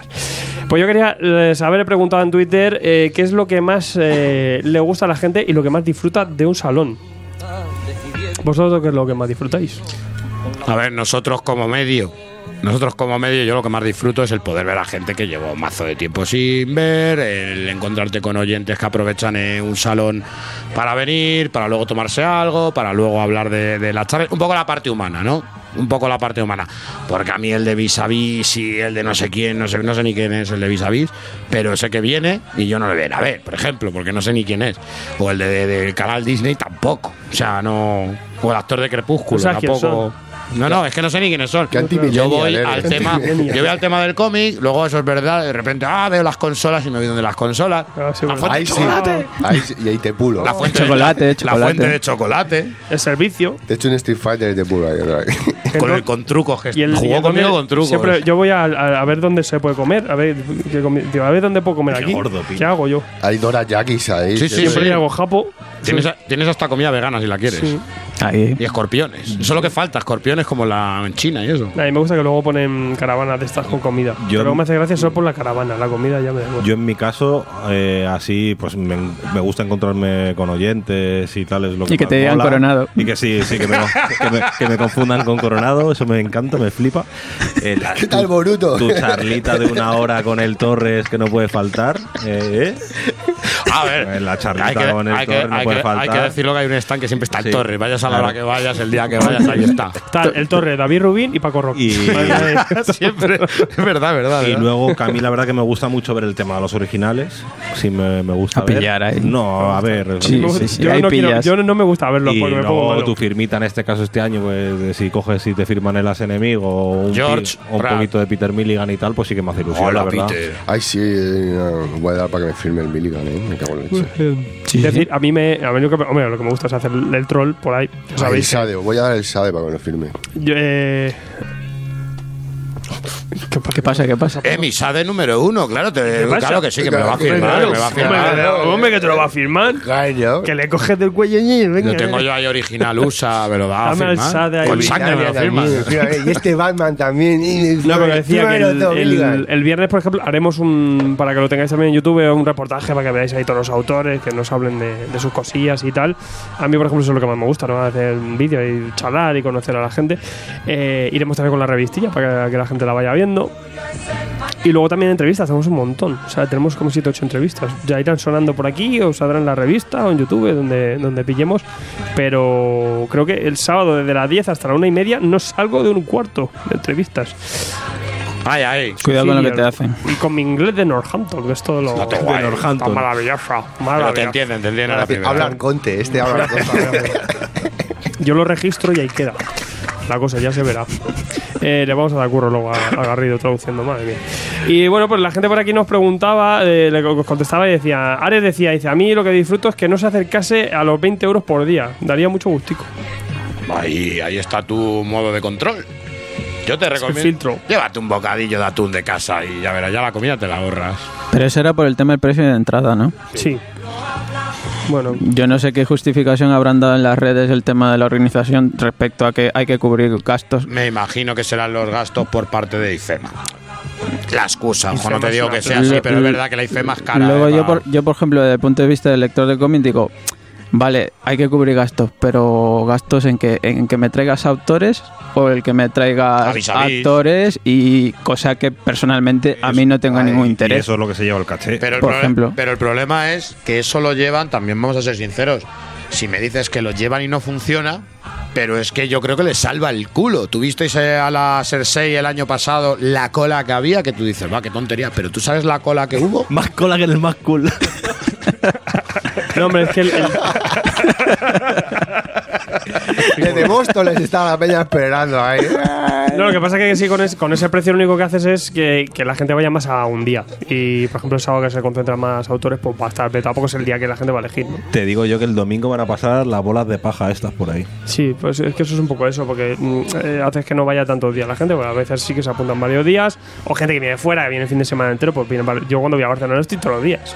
o sea, Y ojo que no estoy en contra de que esto se vuelva más de rollo entretenimiento para captar a más público y tal. Sí. Pero luego vas, digamos, no descubriendo, pero sí enterándote de que, por ejemplo, las jornadas de Avilés, pues yo creo que las disfrutas más como lector de cómic, de lo que llevamos aquí. No el que venga el actor de Vis a Vis, que venga el actor de Juego de Tronos o que venga el actor de Piratas del Caribe. no, pero luego es, es como la San Diego. Piratas no, piratas no.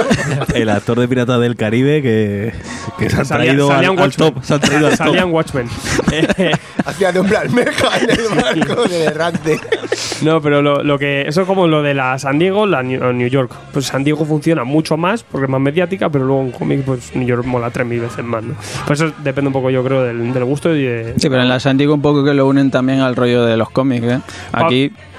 Pablo García Aguirón dice: encontrar joyitas que llevo años buscando. Sí. Es una cosita así, pero que yo creo que se va perdiendo cada un vez poco. ¿eh? menos, la eh, segunda mano, mucho menos. yo creo que ha bajado un poco el rollo de ir a comprar. Y muchas tiendas han dejado de ir.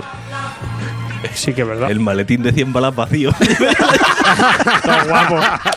Hay que ser fetichista, ¿eh? Pero colócalo, colócalo. Llegué a mi casa y mi mujer flipaba. ¿Pero qué hay ahí? No, si viene vacío. Me decía, tú eres gilipollas. Eh, escúchame que yo me me. he comprado un baking board que yo me he comprado la de la ¿Y qué guardas ahí? Que vacío.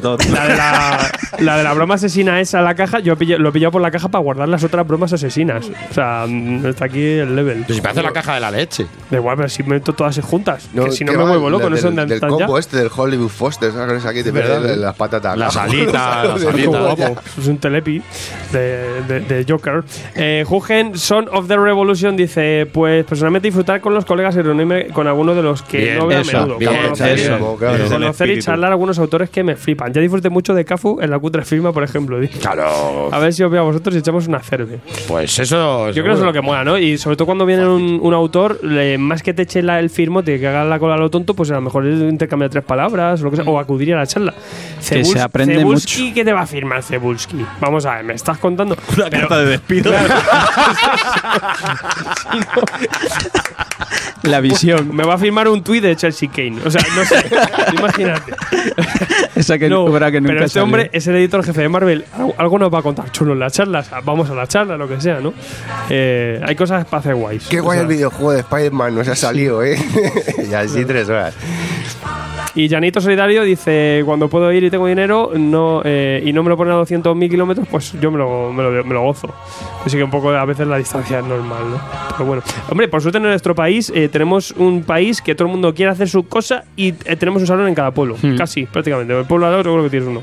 En mi barrio hay un salón del cómic. Claro, cuando te vienes al- al salón de, de Villarrubio del Cascao Viejo y tú dices, "Mm, encantado. Yo encantado cuando quieras, vamos.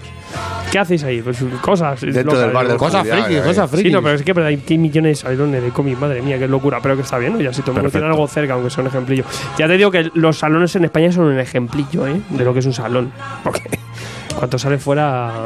¿ves? Esto es como ver los invisibles. Ves los invisibles, ves la verdad, ves la verdad y está fuera. Y preguntaba también, hacía una encuesta. Esto va completísimo todo.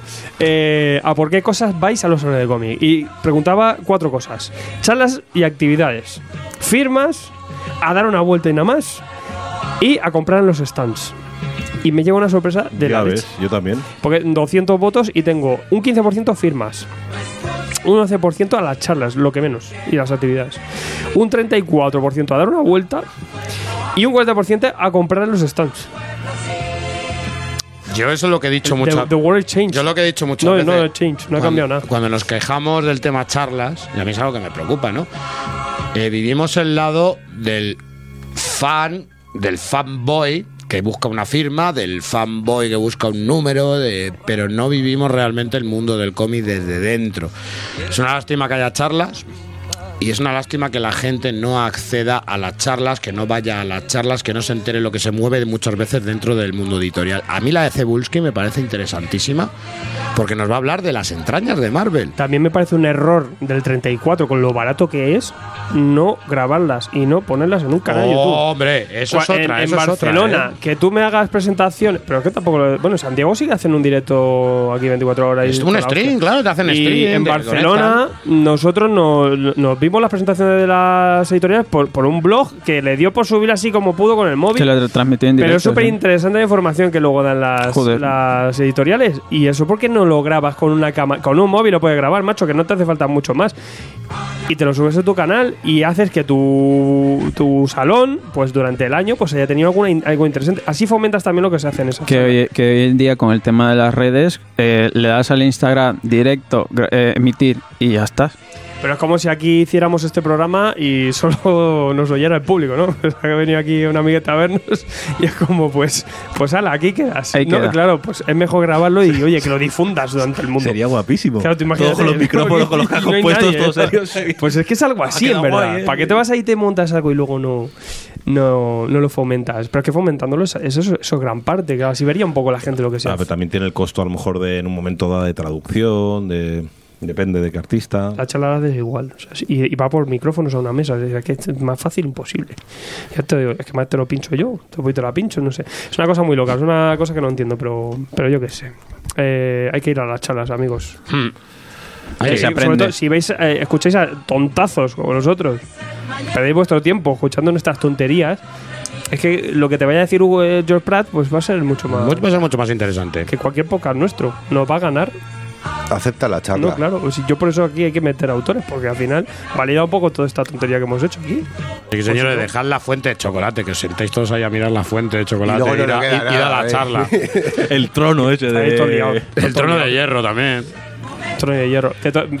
Yo me- luego me sorprende el- el- la diferencia es de hierro, ¿eh? No, no, no. Que le ras- rascas y se te Eh, quedas con las cosas en la uña. Unas espadas ahí conglomeradas de latón en un molde. No te tienes que acercar mucho para. Todo falso.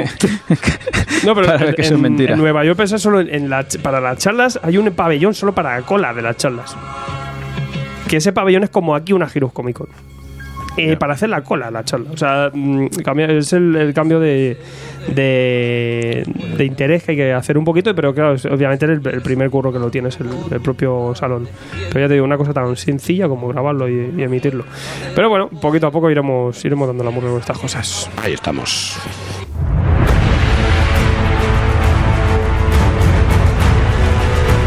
Síguenos en Twitter y Facebook o entra a nuestra web tomosigrapas.com o si lo prefieres, mándanos un email a tomosigrapas.gmail.com.